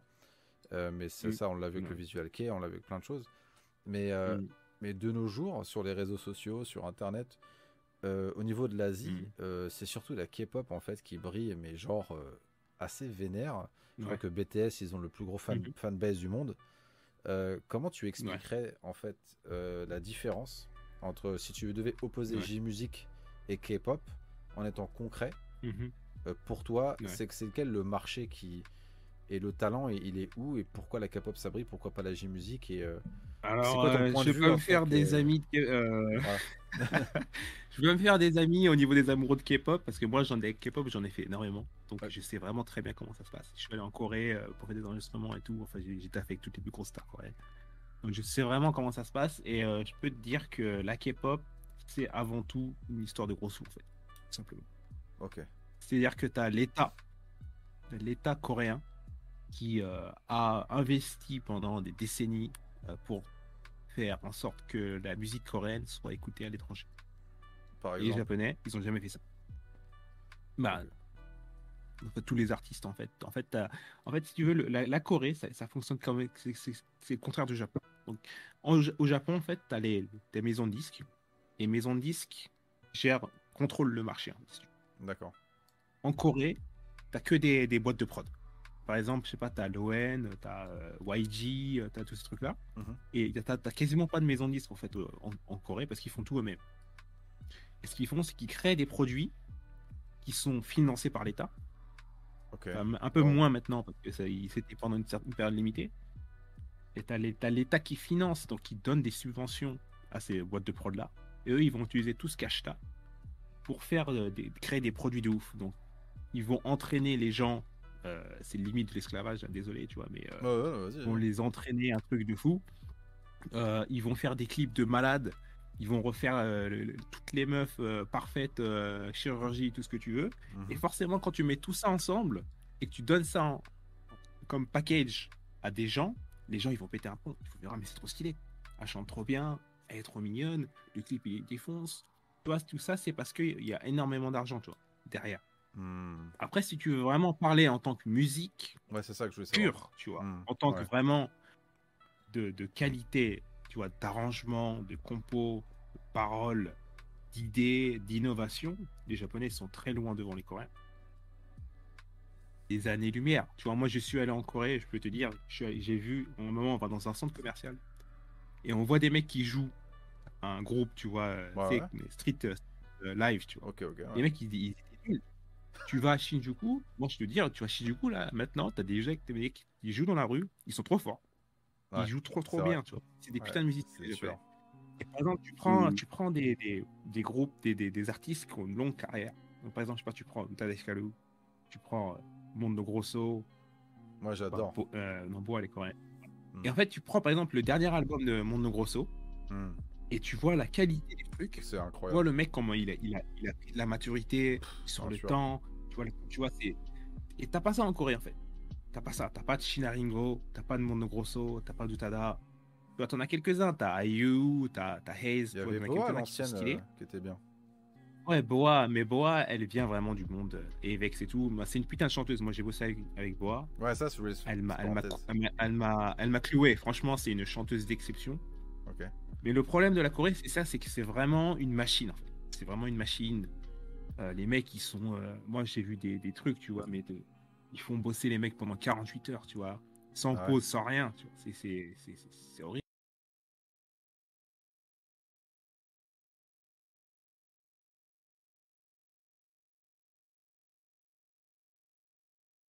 Et euh, d'ailleurs, je, voudrais juste te, te, dire, Greg, tu sais, malgré la grosse ascension qu'a eu euh, la, la K-pop depuis euh, toutes mm. ces années, moi j'ai vraiment ressenti à un moment donné qu'il y avait, il y avait ce, cette bascule au moment où en fait les clips coréens commençait en fait à être super stylé. Et un jour, enfin, moi j'étais fan hein, de, clips japonais, et un jour je commence à mmh. m'intéresser un petit peu à, mmh. tout ce qui se fait, et je regarde deux trois clips coréens, et je me dis, mais, putain, mais c'est quoi le budget qu'ils ont? Ils sont, c'est un truc de ouf.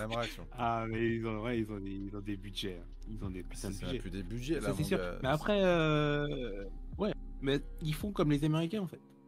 Les Américains, ils font ça aussi. C'est pour ça que la, musique américaine, ça marche partout, c'est parce que les mecs, ils mettent, mettent énormément d'argent. Les films, c'est pareil.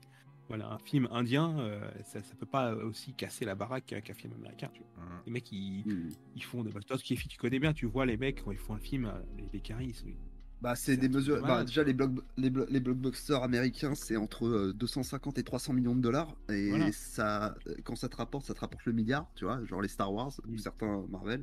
Et euh, c'est pas comparable aux, films bollywoodiens. Euh, les, les budgets sont, ah sont pas les mêmes. c'est clair. Mais c'est comme ça, en fait. Avec, la, J-pop, la K-pop, c'est pareil. C'est ça. Ouais, c'est la musique. des mecs, en fait, au Japon, ils ont des idées de fou. Ils ont des idées de fou. Franchement, ils ont, des, ils ont du talent, un truc de dingue ils ont, ils ont pas le budget pour le. Et puis ils ont même pas la volonté. Ils ont pas envie, en fait, de l'exporter, en fait. Ça les intéresse pas. Hmm. C'est ouf. Hein. On leur dit, ça fait, ça fait des années qu'on leur dit, mais euh, ils s'en foutent. ça les intéresse pas. Ils regardent que leur marché local, quoi. Ah, ils regardent que leur petit marché, ils font leur, ils font leur délire, tu vois. Même les petits jeunes En fait, ils ont changé, ça a changé un peu. non, euh, maintenant, ça, ça, il, commence, ça change, ça, ça a changé, mais euh, ça prend quand même beaucoup de temps par rapport à la Corée. La Corée, ça fait au moins 15 ans. Ouais, ils ont l'avance, ouais. Oui, ils ont énormément d'avance. Après, bon, t'as des trucs coréens qui sont stylés. Hein. Bah, Bien sûr. Blackpink, ça défonce, moi, tu vois, je kiffe. Euh, hmm. euh, Red Velvet, je kiffe, tu vois, il n'y a pas de problème. Mais il faut avouer que. Euh, voilà, quoi. Et c'est vraiment du mâché, du mâché, du mâché, quoi. Et puis, il y a hmm. toute une post-prod derrière. les voix sont refaites. Enfin, tout ah ouais, ça, ça, je voulais savoir. tu peux me dire un peu rapide, tu dis que quand tu compares le marché japonais, la J-Music la, la, la K-Music, tu penses que la Corée, vraiment, il, passe derrière de ouf les ingé comparé au Japon? Ah bah oui. Euh, au Japon aussi, ils le font aussi, surtout les idols, enfin les, trucs comme ça. Ah bah les idols, ils ont l'air. Euh, Mais en Corée, ils ont, ils, sont un niveau au-dessus quoi. Moi j'ai déjà, moi j'ai déjà vu des, des ingé coréens taffer. Les mecs, c'est des machines. Ah ouais. Franchement, c'est Terminator. Tu vois, le mec, tu mets en studio, c'est fini. C'est une intelligence artificielle, le truc, tu vois. Ah merde, c'est chaud. Non, non, je voulais dire, je voulais dire que de toute façon, et c'est valable dans tous les domaines, mais pas qu'au Japon, les mentalités elles changent. C'est-à-dire que maintenant, les, les, jeunes, j'imagine, peu importe euh, le, le, secteur, quand tu vas créer, comme tu sais que tu vas forcément, enfin, sûrement t'exposer au monde, tu vas essayer de créer en fonction en fait d'un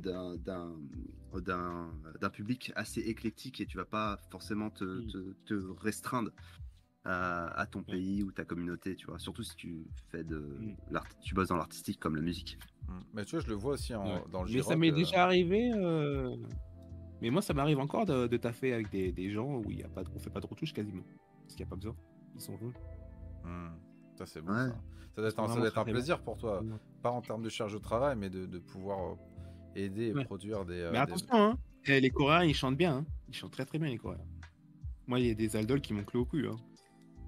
Les Coréennes euh, qui viennent en studio, elles ont là, toutes mignonnes et tout, et puis tu, les, tu la mets derrière un, micro. c'est un monstre. Ouais, nice. Tout parfait et tout. elles sont, elles sont peut-être étouffées par leur modèle, non? Voilà aussi, ouais, elles sont entraînées à mort aussi, tu vois genre 5 ans de, training derrière, tu vois. Mais les Japonais, ils n'ont pas la culture du training euh, comme en Corée. Il ne faut pas les enfermer dans, un, dans une salle du temps, c'est comme dans Dragon Ball. pendant 5 ans. ah, maintenant, je vais voir tous les, les, mecs de la K-pop, je vais les voir avec les cheveux euh, Super Saiyan euh, sans, sans, la charge, tu vois. Je vais les visualiser comme ça maintenant. Mais ce qui est intéressant, c'est qu'en fait, en Corée, maintenant, ça change.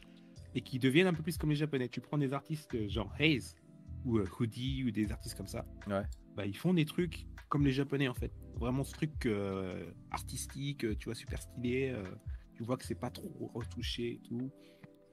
Ça se fait de plus en plus. Parce que maintenant, ils sont arrivés à maturité. Comme ils ont, ils ont, ils ont, ils ont fait 20 ans de K-pop, maintenant tu commences à avoir des gens qui. ça les saoule en fait, tu vois, de faire ça. Donc ils, font de la vraie musique. c'est bon, on verra bien hein, comment ça évolue. Mais en tout cas, ouais, ok. Super intéressant. J'ai appris pas mal de choses. Euh, et alors du coup, euh, mm. c'est quoi pour toi la sans compter la K-pop, parce qu'on a fait un peu une opposition intéressante, euh, puisque les deux viennent mm. d'Asie, mais du coup, la, la place du, de la J-musique dans le monde, tu penses qu'elle elle se positionne comment en fait de nos jours? Et, comment tu vois un peu le futur proche, plus ou moins proche de la bah, J-musique, de ce que toi tu vois au jour le jour? Je pense que moi je suis surpris, parce que je vois qu'en fait, avec Internet, ça a énormément démocratisé les choses. Euh, moi, des fois, je vois des trucs qui sont pas super connus, enfin, que je pense qu'ils sont pas super connus, euh, même au Japon, ils sont connus à l'étranger. Ok. Et des fois, quand tu regardes, parce que en fait, le baromètre, c'est les, commentaires YouTube. En fait, tu, tu regardes une vidéo, un clip euh, d'un groupe japonais, et tu regardes il y a combien de commentaires qui sont pas en japonais en fait, ils sont en hmm, français, en anglais, en espagnol. Tu vois comment la musique est écoutée en fait à l'étranger, et tu te rends compte moi, j'ai vu, parce que des fois, je réécoute les trucs que j'ai fait sur YouTube et quoi. Mhm. Quand tu tapes le, le, nom de la musique, tu, tu, vois des, par exemple des, euh, des genre des vidéos réactions ou des, euh, des trucs comme ça, tu vois. Et des fois, tu as des Mexicains qui sortent, voilà, t'analyses la vidéo en espagnol et tout. Je fais putain, mais, mais comment il connaît ça, lui? C'est fou, tu vois. Et bah, ça s'exporte tout seul, en fait, tu vois. Ils ont même plus besoin d'exporter parce que maintenant tout est tout est sur internet. Les gens en fait ils écoutent dans leur dents, ils écoutent comme euh, bah voilà ils écoutent euh, ce qu'ils veulent. Et en fait si tu veux bah, ils ont plus besoin d'exporter. Ouais. Est-ce que je me peux pas faire une petite parenthèse sur ça? Parce qu'en fait je rigole, je rigole parce qu'en fait j'ai une chaîne en fait, j'ai une chaîne que j'avais commencé l'année dernière. Et je faisais en fait de l'analyse et réaction sur le J-Rock. Et le nombre de vues que je faisais n'avait aucun sens.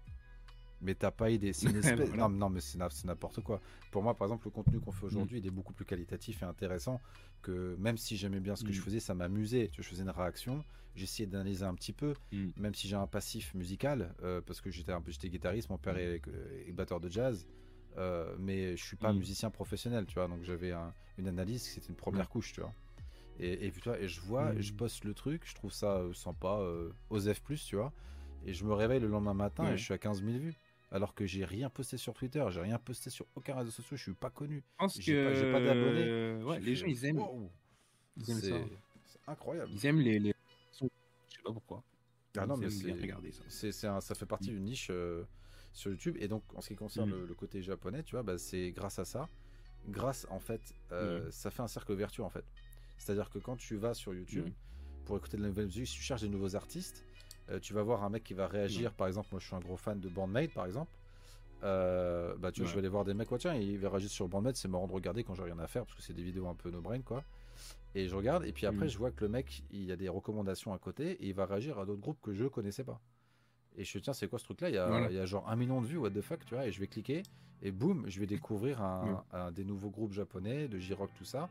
Et, euh, mm. et je pense que ça contribue à ce que tu disais initialement, tu vois. Ouais, non, mais carrément. Mais en fait, le truc qui est bien, c'est que les maisons de disques ont commencé à s'en rendre compte, les artistes aussi, eux-mêmes. Et donc, en fait, maintenant, tu as plein de groupes. Donc, par exemple, un groupe avec qui je pose euh, Mrs. Green Apple, qui, euh, depuis un certain moment, ils font toutes leurs com en anglais. Ils ont quasiment comme en japonais, en fait ils en ont pour le, marché local. Bien sûr. Hein. La, la com principale, elle est en anglais en fait. Tu regardes leur Twitter et tout, tout est en anglais. Euh, ils ont compris que ça sert à rien de, se focus sur le. Sur idée, ouais. Sur mauvais jeu Donc, voilà, ils mettent l'anglais en avant. Ils, ils, font en sorte de se placer niveau des, des artistes euh, internationaux en fait. Tu vois. Hmm.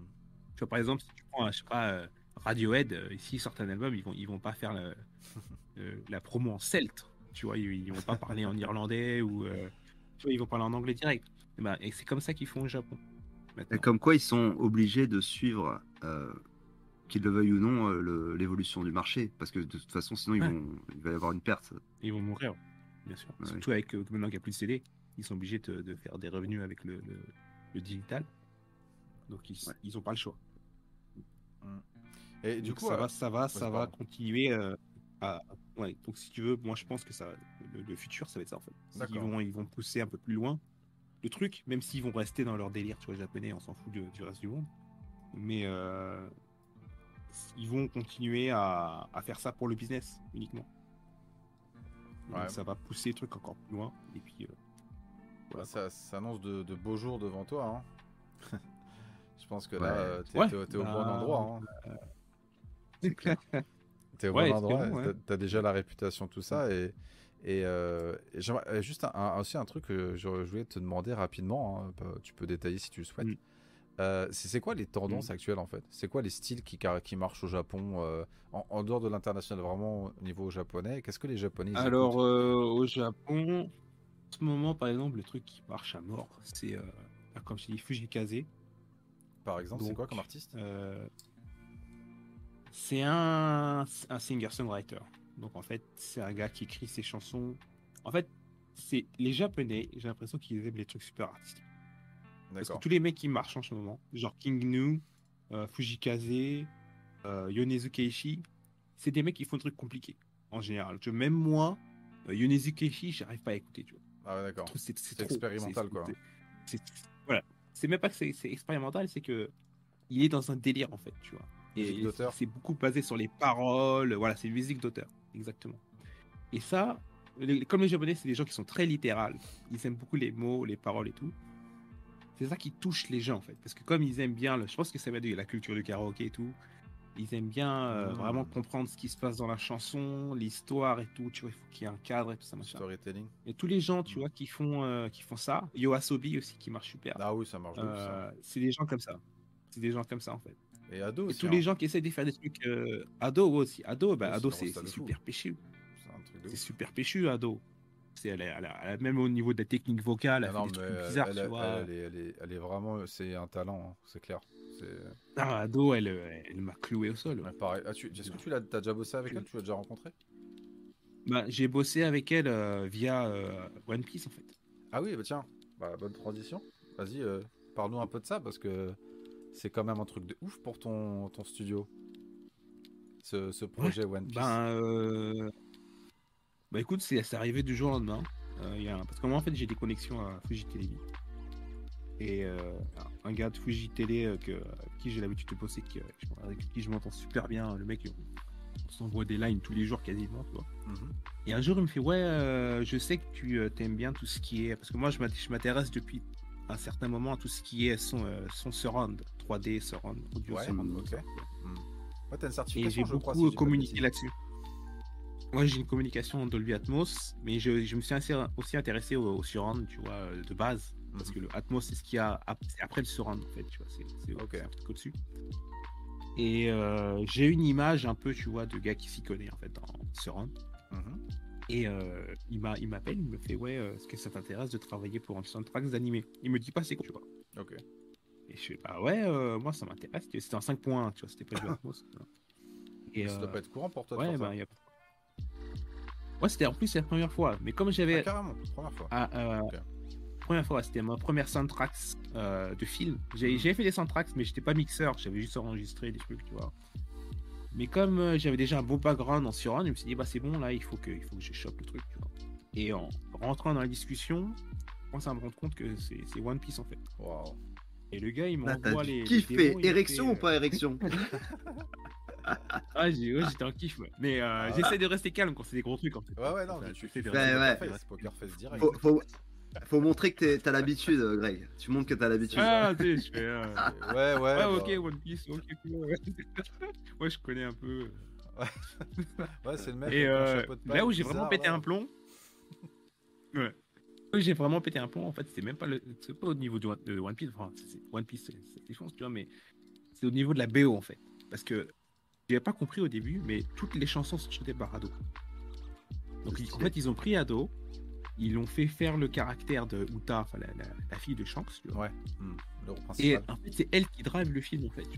C'est elle qui drive le film. Il y a tout, un, truc, tout un délire. Je ne sais pas comment parler parce qu'il n'est pas encore sorti. Mais ouais, fais euh, attention à ton embargo si t'en as un. En fait, si tu veux, ouais.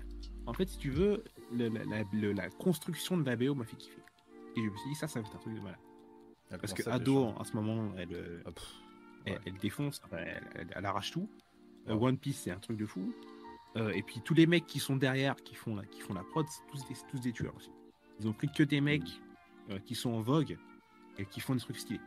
Genre Vondi, enfin le mec de, Perfume, tout ça, tu vois. Et je me suis dit, putain, ça, ça, ça, ça va rester dans. Ça va rester dans les annales en fait, tu vois. Donc, il faut que je le fasse. Super. Et ça a pris 4 mois pour le faire parce que c'était long euh, avec euh, entre le schedule de ado euh, machin tous les mecs c'était horrible en fait pour tout le monde synchronisé. beaucoup d'intervenants.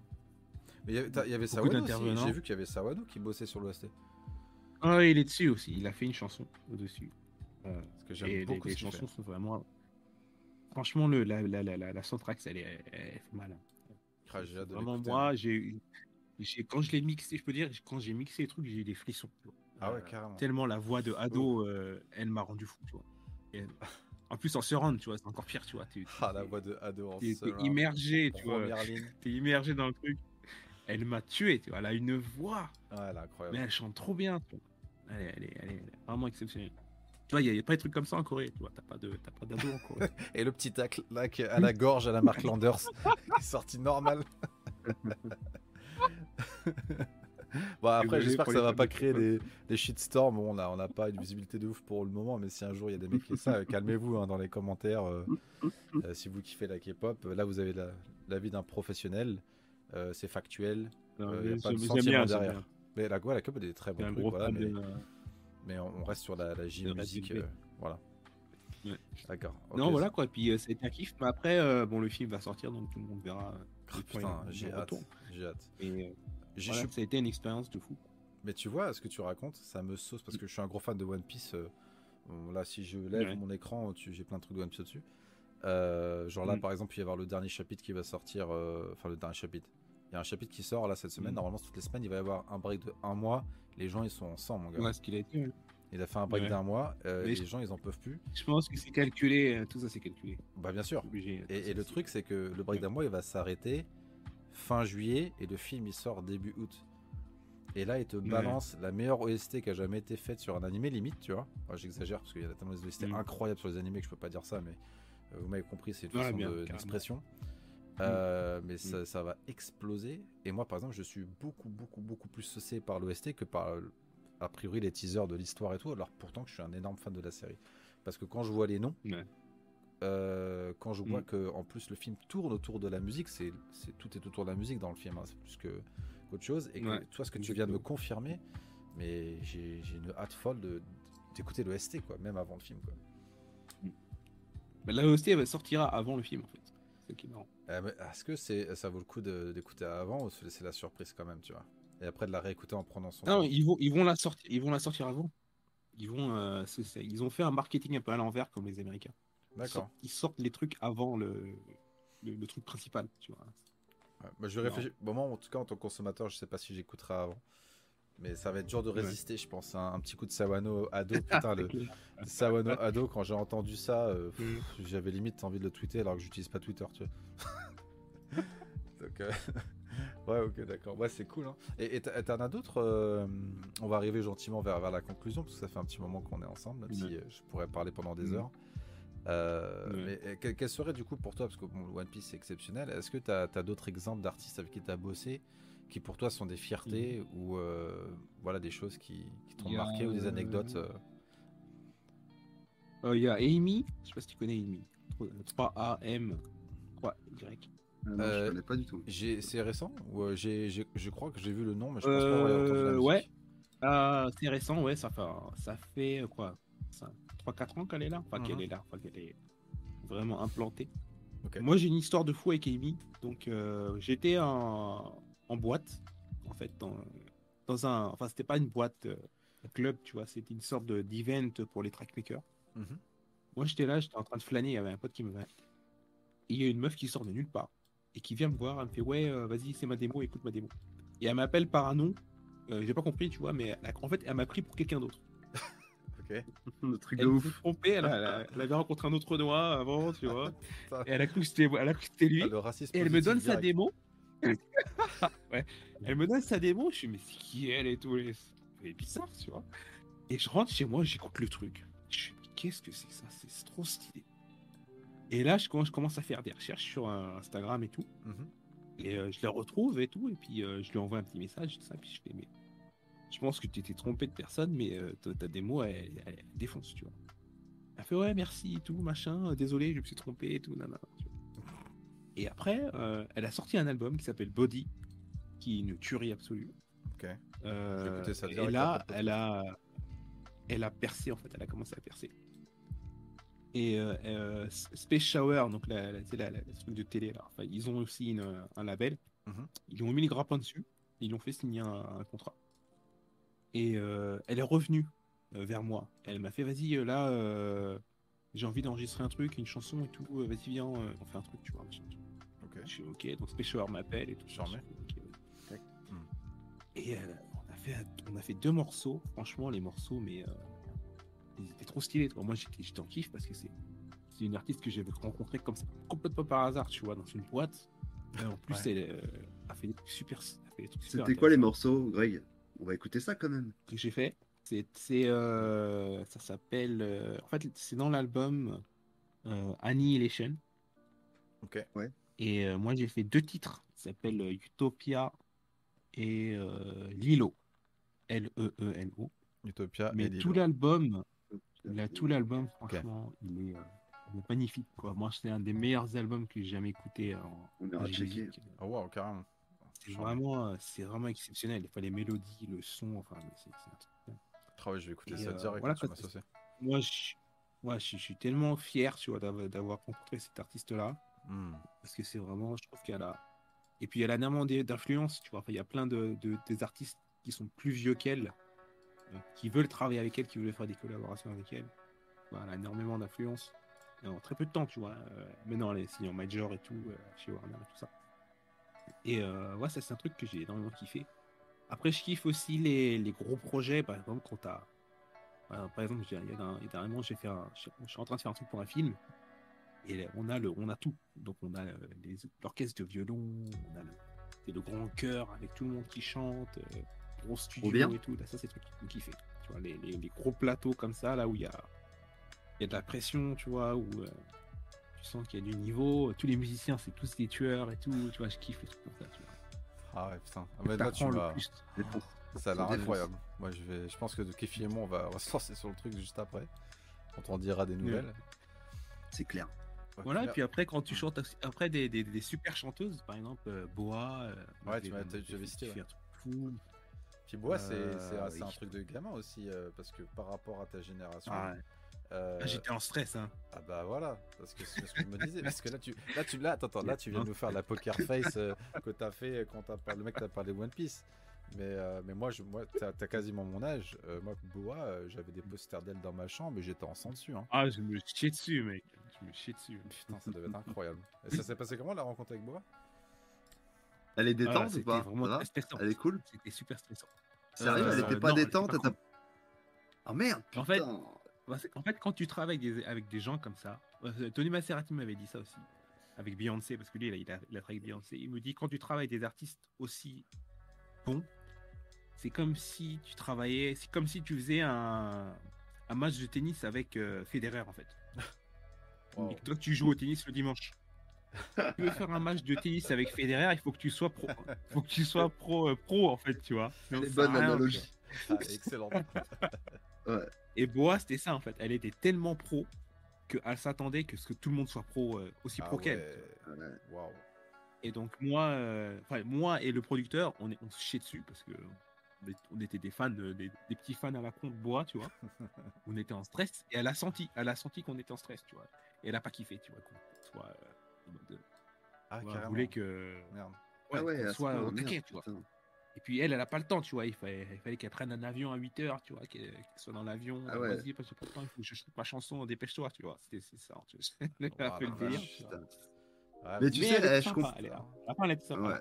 Je comprends, je comprends ce que tu dis. Euh, tu sais, euh, enfin, je peux faire un parallèle aussi avec euh, moi, la, la, cascade. Tu vois, en tant que cascadeur, parfois, mm. tu te retrouves euh, à combattre des, comédiens ou des acteurs qui maîtrisent l'action et qui sont bons physiquement et techniquement, tu vois. Et si mm. toi, en tant que cascadeur, euh, tu, tu, fais pas le taf et que tu es un niveau en dessous, mm. euh, tu, peux faire remarquer direct. Il ou elle te, te fait remarquer direct et, ah bah et c'est fini. Tu passes pour un mec, un mec pas compétent du tout. Faut que tu sois meilleur, plus sécu. Mm. et ouais, t'as pas le droit à l'erreur, quoi. Donc je comprends ce que tu dis. Ouais, c'est marrant, c'est une analogie. Euh, c'est comme, des, comme du sport du haut niveau. Ouais. Bah, moi, en, recrutement, euh, j'ai. Bah non, j'ai rien. pas c'est pas grave, hein, Steve. Hein. T'as, d'autres anecdotes euh, tout aussi croustillantes. Ouais, nous, nous ça n'a rien à voir. Mais je pense que le concept est même. C'est quand moi je vais bosser avec des très grosses boîtes et que la personne qui est le manager du poste que je dois chercher, c'est genre le président. Euh, Faut que tu sois carré, il n'y a pas un truc qui dépasse quoi, surtout au Japon. Ah, j'imagine. C'est marrant, c'est l'analogie, c'est excellent. La rigueur du travail. Et, du coup, euh, bah, du coup, j'ai une question qui, qui, prend son sens. Du coup, après ça, euh, c'est euh, est-ce que tu as des artistes que tu vraiment des artistes japonais que tu surkifferais de bosser avec? Ou que tu aimerais, vraiment bosser avec? Bah, il y a ouais toute la team de King Nu là, avec qui j'aimerais bien bosser. King Nu, Million Parade, euh, ils font des trucs assez intéressants. Euh, après, il y a qui euh, Pas forcément un artiste, mais un producteur. Ok. Yaffle, je sais pas si tu connais Yaffle, c'est un, producteur. Bah, c'est lui qui fait tous les Fujikaze, c'est lui qui fait hmm. les Adieux. Enfin, c'est le producteur le plus en vogue en ce moment. D'accord. Lui, on avec lui. Parce qu'il a tous les meilleurs projets en fait. Il a tous les meilleurs projets. j'imagine. voilà. Après, ouais, ces eaux-là, je dirais. Mais moi, je cherche toujours en fait les artistes qui sont qui vont percer parce que c'est vraiment. c'est cool ça. Que, hein. tu veux choper. Tu les petites, les petites. Après, les ouais, diamants, Diamond in a rough. Ouais, les trucs, un truc old school, tu vois, là, j'aimerais bien travailler avec elle, tu vois, une, une fois, tu vois. Avec qui t'as dit, pardon? Tada Hikaru. Ah, ah, bah ouais, là, c'est. Là, tu pourras le mettre. Euh... Tu pourras lui faire signer après... ton, poster que t'avais quand t'étais petit. Et après, attention, parce que. Euh, enfin, moi, j'en je, sais quelque chose par rapport au, fait de rencontrer euh, des, acteurs, et c'est pareil dans la musique, j'imagine. Euh, parfois, euh, le rêve doit rester un rêve. C'est-à-dire que si tu as, fait un acteur ou, ou une artiste de ouf, T'as bien, bah as vu avec ton expérience euh, avec Boa. Euh, moi, j'ai rencontré des mm. acteurs. Franchement, tu sais quoi, ils sont antipathiques, ils disent pas bonjour, ils sont tellement habitués à ce que tout le monde fasse des courbettes devant eux que en fait, quand tu, tu mm. ils disent pas bonjour, et tu leur fais, hey, eh, excuse-moi, je vous ai dit bonjour. Tu ils comprennent pas. Genre, attends, euh, d'où d'où tu me parles, toi, tu vois? Je te vois bien faire ça à, à, Craig David ou un truc comme ça. Non, Craig David, merde, je suis un ouf. C'est pas bon, je sais pas. je parle du mec de James Bond, là j'ai parlé du chanteur. Là. Putain, je me suis Ah, Daniel Craig. Ouais, putain, Craig, David, Non, encore, tu, vois, tu vois, lui encore, tu vois, il est, il est, il est plutôt cool et correct, il te met bien, mais t'as des artistes français, je, mentionnerai, je ne mentionnerai pas les noms pour euh, pas m'attirer les foudres, mais qui sont hmm. beaucoup moins connus euh, et euh, qui sont très antipathiques, quoi. Ah ouais. Hmm. ça, il y a des cons partout, hein, peu importe ce qu'ils font, mais ouais, effectivement. Hmm l'aura que les gens ont, euh, des fois, ne reflète pas forcément qui ils sont réellement, en dehors de leur talent pour ce, à quoi ils sont connus pour. Quoi. Il faut, rester sur ça, se concentrer sur ce qu'ils font et, les respecter pour ça. Je pense que quand tu as bossé avec Bois, même si elle était relou, tu respectes, la respecter suffisamment au niveau de sa, son chant et de, sa, son professionnalisme pour ah faire de ton mieux pour elle, quoi, malgré sa personnalité. Ah, en fait, moi, mon, mon but, c'est de, de, me synchroniser avec elle, en fait. Me synchroniser avec l'artiste. Hmm. Si j'ai pas réussi à me synchroniser parfaitement avec l'artiste, c'est que j'ai échoué. Donc, hmm. euh, Après, c'est, elle était à un, niveau tel que bon, c'était pas possible, tu vois. Au niveau que j'avais à l'époque, je pouvais pas, tu vois. C'était, trop. Mais t'as fait ton max, quoi. Ouais, mais c'est ça. Mais t'as fait ton taf. Et t'as achevé ton, projet. Et c'est ça le principal, c'est ce qui reste. Voilà. super. Et alors, du coup, euh, bravo. Ouais. Elle, a dit merci. Bon, ça va, elle te l'a dit en, en, japonais, en anglais Ou en coréen Non, ah très bien japonais. Hein, Oui, c'est vrai. Ouais, ouais, elle fait, bien pas, sûr, mal, elle fait pas mal de sons japonais. Elle, elle, tournait beaucoup au Japon. Mm. D'ailleurs, il y, a une relation assez proche entre le Japon et la Corée. Il y a beaucoup de, de, de chanteurs euh, de K-pop coréens euh, qui font leur version en japonais et puis qui font des tournées ici. Euh, c'est il y a une espèce de relation. Enfin, après, c'est surtout les boys band, hein, faut pas se le cacher. Quand on a l'argent, on peut traduire. Hein. Ouais. C'est leur premier marché en fait. Ah ouais Merde, je pensais que c'était la, Chine. Je pense que c'était même. Non, je pense que c'est même leur plus gros marché avant la Corée, mais parce qu'en fait, la, population coréenne, c'est rien en fait. C'est tout petit la Corée. Putain, à ce point-là. Ils vont au Japon. Ouais. Eh ben. Le Japon, c'est leur premier. Euh, après, pas pour forcément pour, les groupes genre BTS ou euh, qui sont hmm. connus partout. Euh, ouais, Ils vont plus se, focus sur les États-Unis, tu vois, mais pour les, plus petits groupes, d'abord c'est le Japon pour se exporter. Et après c'est le reste du monde. Ça c'est cool, hein. ça c'est stylé. D'abord le Japon, puis le reste du monde. Ça pourrait être la phrase de la fin, tu vois. tu, tu, tu, tu, retiens pour ah. le mot de la fin. Tu retiens ça. Essaie. Attends, attends, ouais, ouais, mais c'est, attends, on y arrive. Euh, il y a juste un truc que je voudrais placer. Tu sais, moi en ce moment, en ce moment, Greg, je suis en train d'écouter parce que je suis un, un, ancien gros fan de Jackie Chan, tu vois. Et je suis en train d'écouter ses albums ah oui. en japonais parce qu'il a fait, il a une carrière en parallèle de sa carrière d'acteur. Il a une, carrière ah de, de, chanteur et il a fait énormément d'albums en japonais. Euh, mais c'est euh, dans les années 80, euh, tu vois. C'est, franchement, c'est top. Et du coup, moi, je surkiffe. Et du coup, moi, je soupçonne, tu me dis si je me trompe, hein, mais que beaucoup de gros pays d'Asie, notamment Hong Kong, peut-être, j'en sais rien, euh, le Vietnam, euh, la Corée. En fait, j'ai l'impression qu'à chaque fois quand ils sortent euh, leurs albums, s'ils peuvent faire des versions déclinées dans un de ces pays d'Asie ou dans plusieurs de ces pays d'Asie qui fonctionnent, ils le font. Est-ce que c'est toujours d'actualité? Pour les, les, Chinois et les, Coréens que ce soit pour les Coréens, pour les, pour les Hongkongais, pour les Japonais, est-ce que quand ils sortent leur album, ils se disent tiens, on va essayer de faire aussi une version bah, en, japonais pour les Coréens, par exemple comme Boa, tu vois, en japonais pour les, les Hongkongais ou enfin les Chinois, comme Jackie Chan. Les Chinois. Plutôt les Coréens les, les, Coréens font beaucoup de versions. Ils font des versions en japonais, en chinois. En anglais aussi. Euh, anglais. D'accord. Mais euh, l'inverse euh, n'est pas aussi vrai. D'accord, donc Jackie Chan, ça reste une exception. Il a fait beaucoup d'albums en japonais, c'est une exception. Il voulait sa réponse pour Jackie Chan, quoi. Il voulait le savoir, quoi. Il voulait pas partir sans le savoir, quoi. ok. Et alors, du coup, enfin, j'aurais pas te dire. Alors, juste un truc, petite parenthèse pour le podcast. J'ai remarqué, je dis toujours du coup, et alors, il faut, que je fasse gaffe à ça. Bon, bref.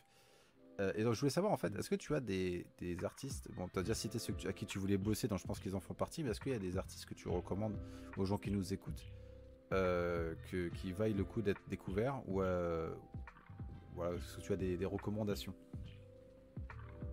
Bah, il y a, y a Amy, déjà écouté. Ouais.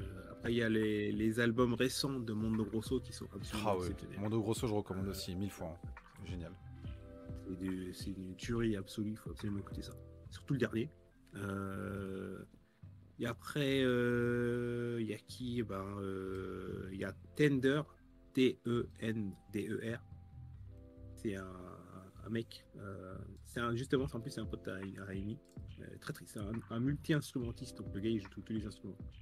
il joue de la trompette, de la basse, de, du clavier. Enfin, c'est D'accord. Il chante très bien aussi. Et euh, c'est lui, c'est une tuerie aussi. C'est un putain de génie, il faut l'écouter. Euh, il y en a plein.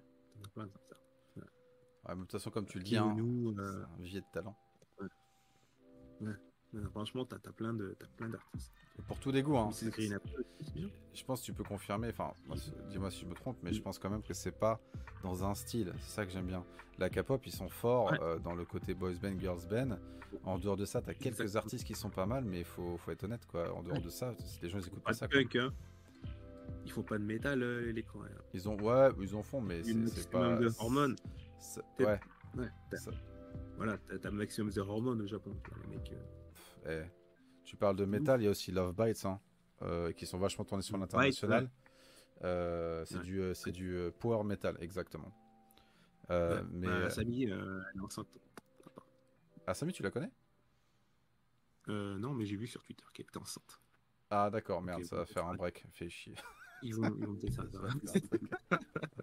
oh, euh, avec tout l'amour que je leur pas, parce qu'en plus, il y a la bassiste de Love Bites euh, qui a arrêté, je crois c'était l'année dernière, ah, ils, étaient en train de la changer. Alors, si en plus, ça s'est mis à enceinte, ils étaient sur une ascension de ouf. Hein.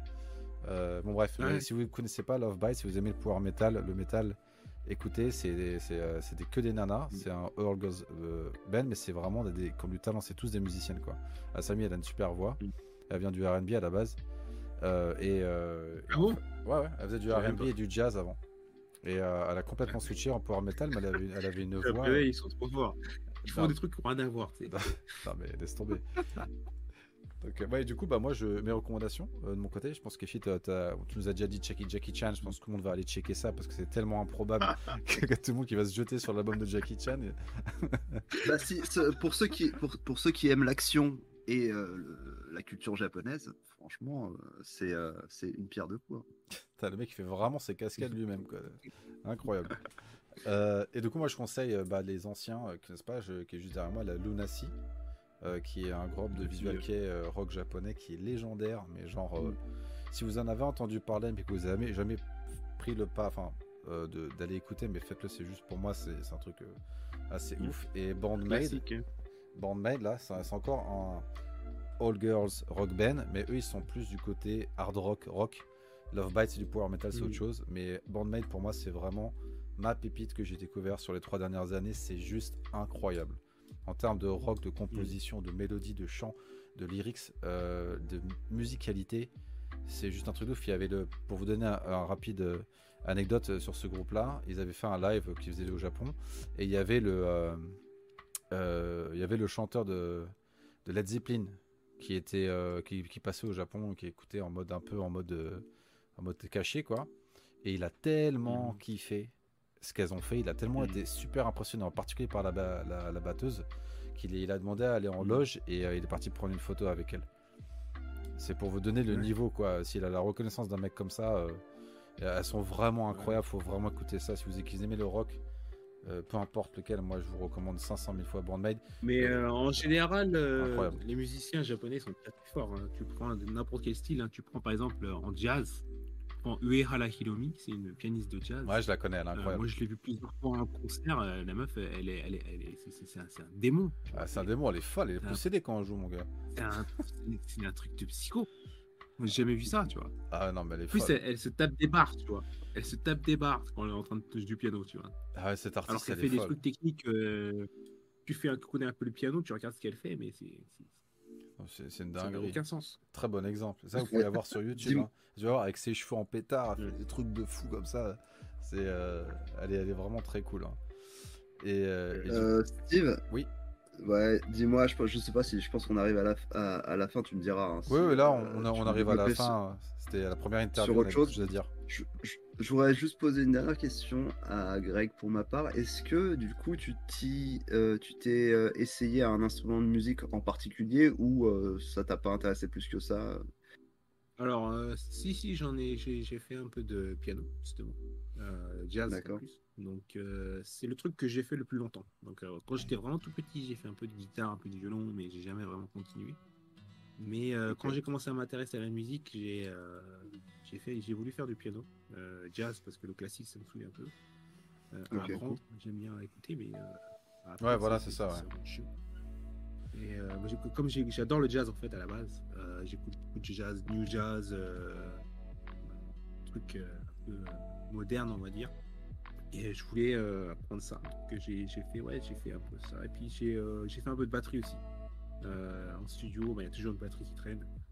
Donc, ok, trop cool à force. Euh, puis j'aime bien tout ce qui est rythmique.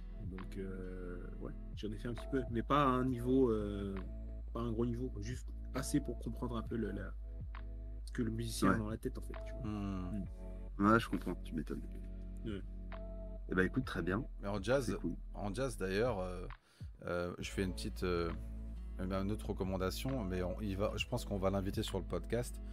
c'est un ami à moi, et Greg le connaît aussi, c'est Tomohiro Maeda qui est un guitariste de jazz euh, japonais qui a passé 7 ans de sa vie en France. Euh, et lui, c'est une pépite euh, cachée mm. dans le marché du Japon. Et il a un talent incroyable, ce mec. Ce qu'il fait à la guitare, ses compositions, c'est vraiment unique. Et, et bon, bref, je, mettrai peut-être quelques liens. J'essaie, en fait, dans les commentaires, je, je, vous mettrai les liens des artistes qu'on a cités. Donc les recommandations de, de Greg, les miennes. Et Kefi, en, mm. bon, Jackie Chan, c'était blague à part. Jackie Chan. je le mettrai, hein, je le mettrai. Mais est-ce que tu as quelqu'un d'autre Non, non, franchement, il y a des, bonnes Est-ce qu'il y a d'autres recommandations que tu voudrais faire? Tu me poses la question à moi Oui, oui, oui.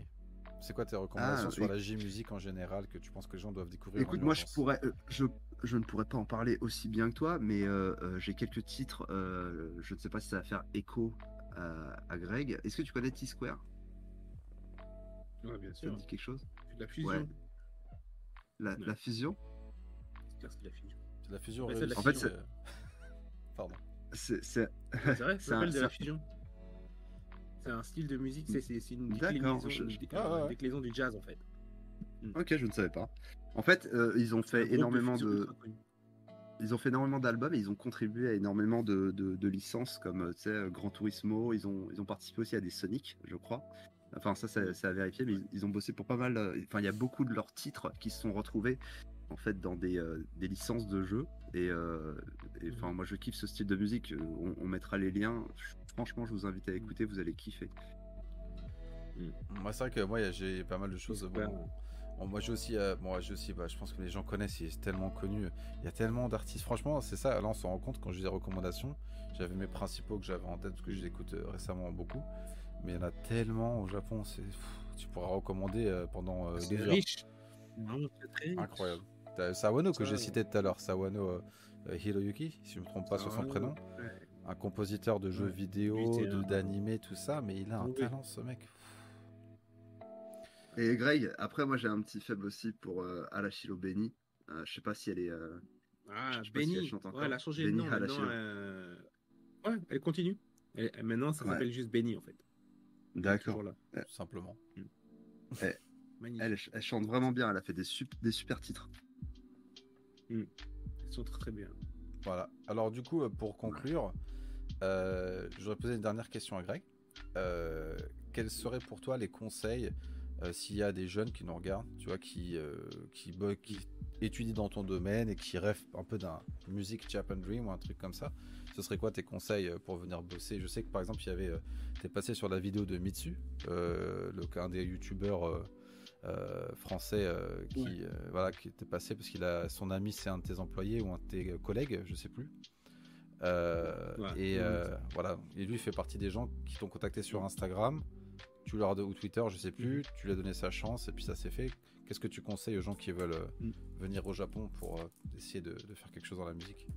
Ben déjà, je dirais alors les trucs les BABA, enfin ça dépend ce que tu veux faire, tu vois, mais le BABA c'est vraiment d'apprendre le japonais déjà, mm. de t'intéresser au Japon au niveau culturel. On en revient toujours au même point. Ouais, c'est ouf. Hein. Ouais, c'est vraiment la base. Vraiment la base, tu vois. Moi, j'en vois qui euh, qui parlent pas japonais ou qui parlent qu'anglais. Il y en a qui arrivent à s'en sortir, tu vois. Mais euh, c'est mieux si tu parles la langue.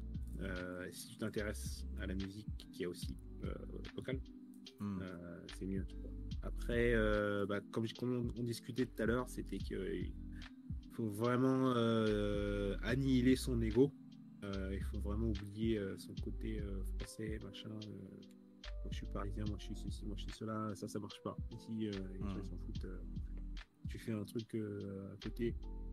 ce qui est paradoxal parce qu'en fait, ils aimaient les étrangers parce qu'ils sont un peu en, dehors du carcan, tu vois, les japonais.